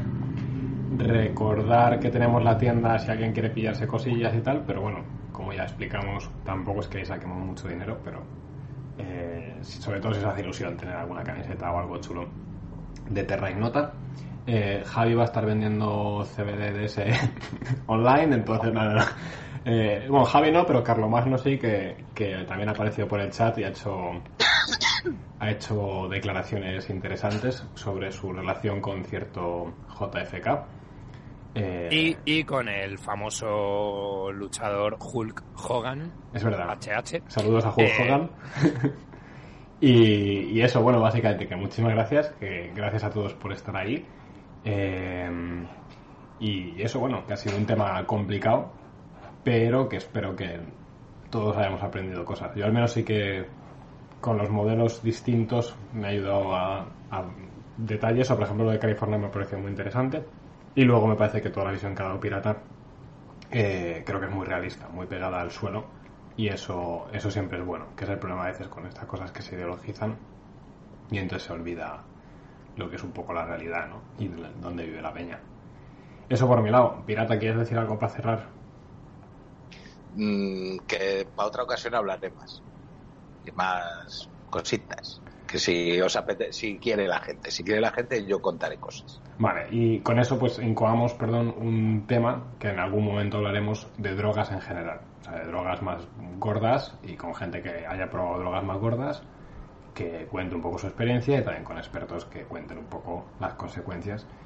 Intentaremos abrir un tema muy ignoto que a Javi y a mí nos interesa y que yo creo que a Pirata también, que es también un poco el tema de las supuestas experiencias místicas a través de ciertas drogas. Que yo creo que es una cosa que está ahí, o sea que hay que ver cuándo tiene de verdad, pero cuando tienes mucha gente de diferentes backgrounds contando historias similares o con experiencias compartidas, pues una, una alucinación compartida es un tema a analizar. Eh, ya está, está todo dicho. Está todo dicho. Gente, muchísimas gracias. Vamos a meter aquí un nuevo vídeo final al que podéis agradecer a Getro, eh, que se lo ha currado él. Y nos vemos la semana que viene. Un abrazo, un abrazo. a todos y gracias por estar ahí. Hasta luego.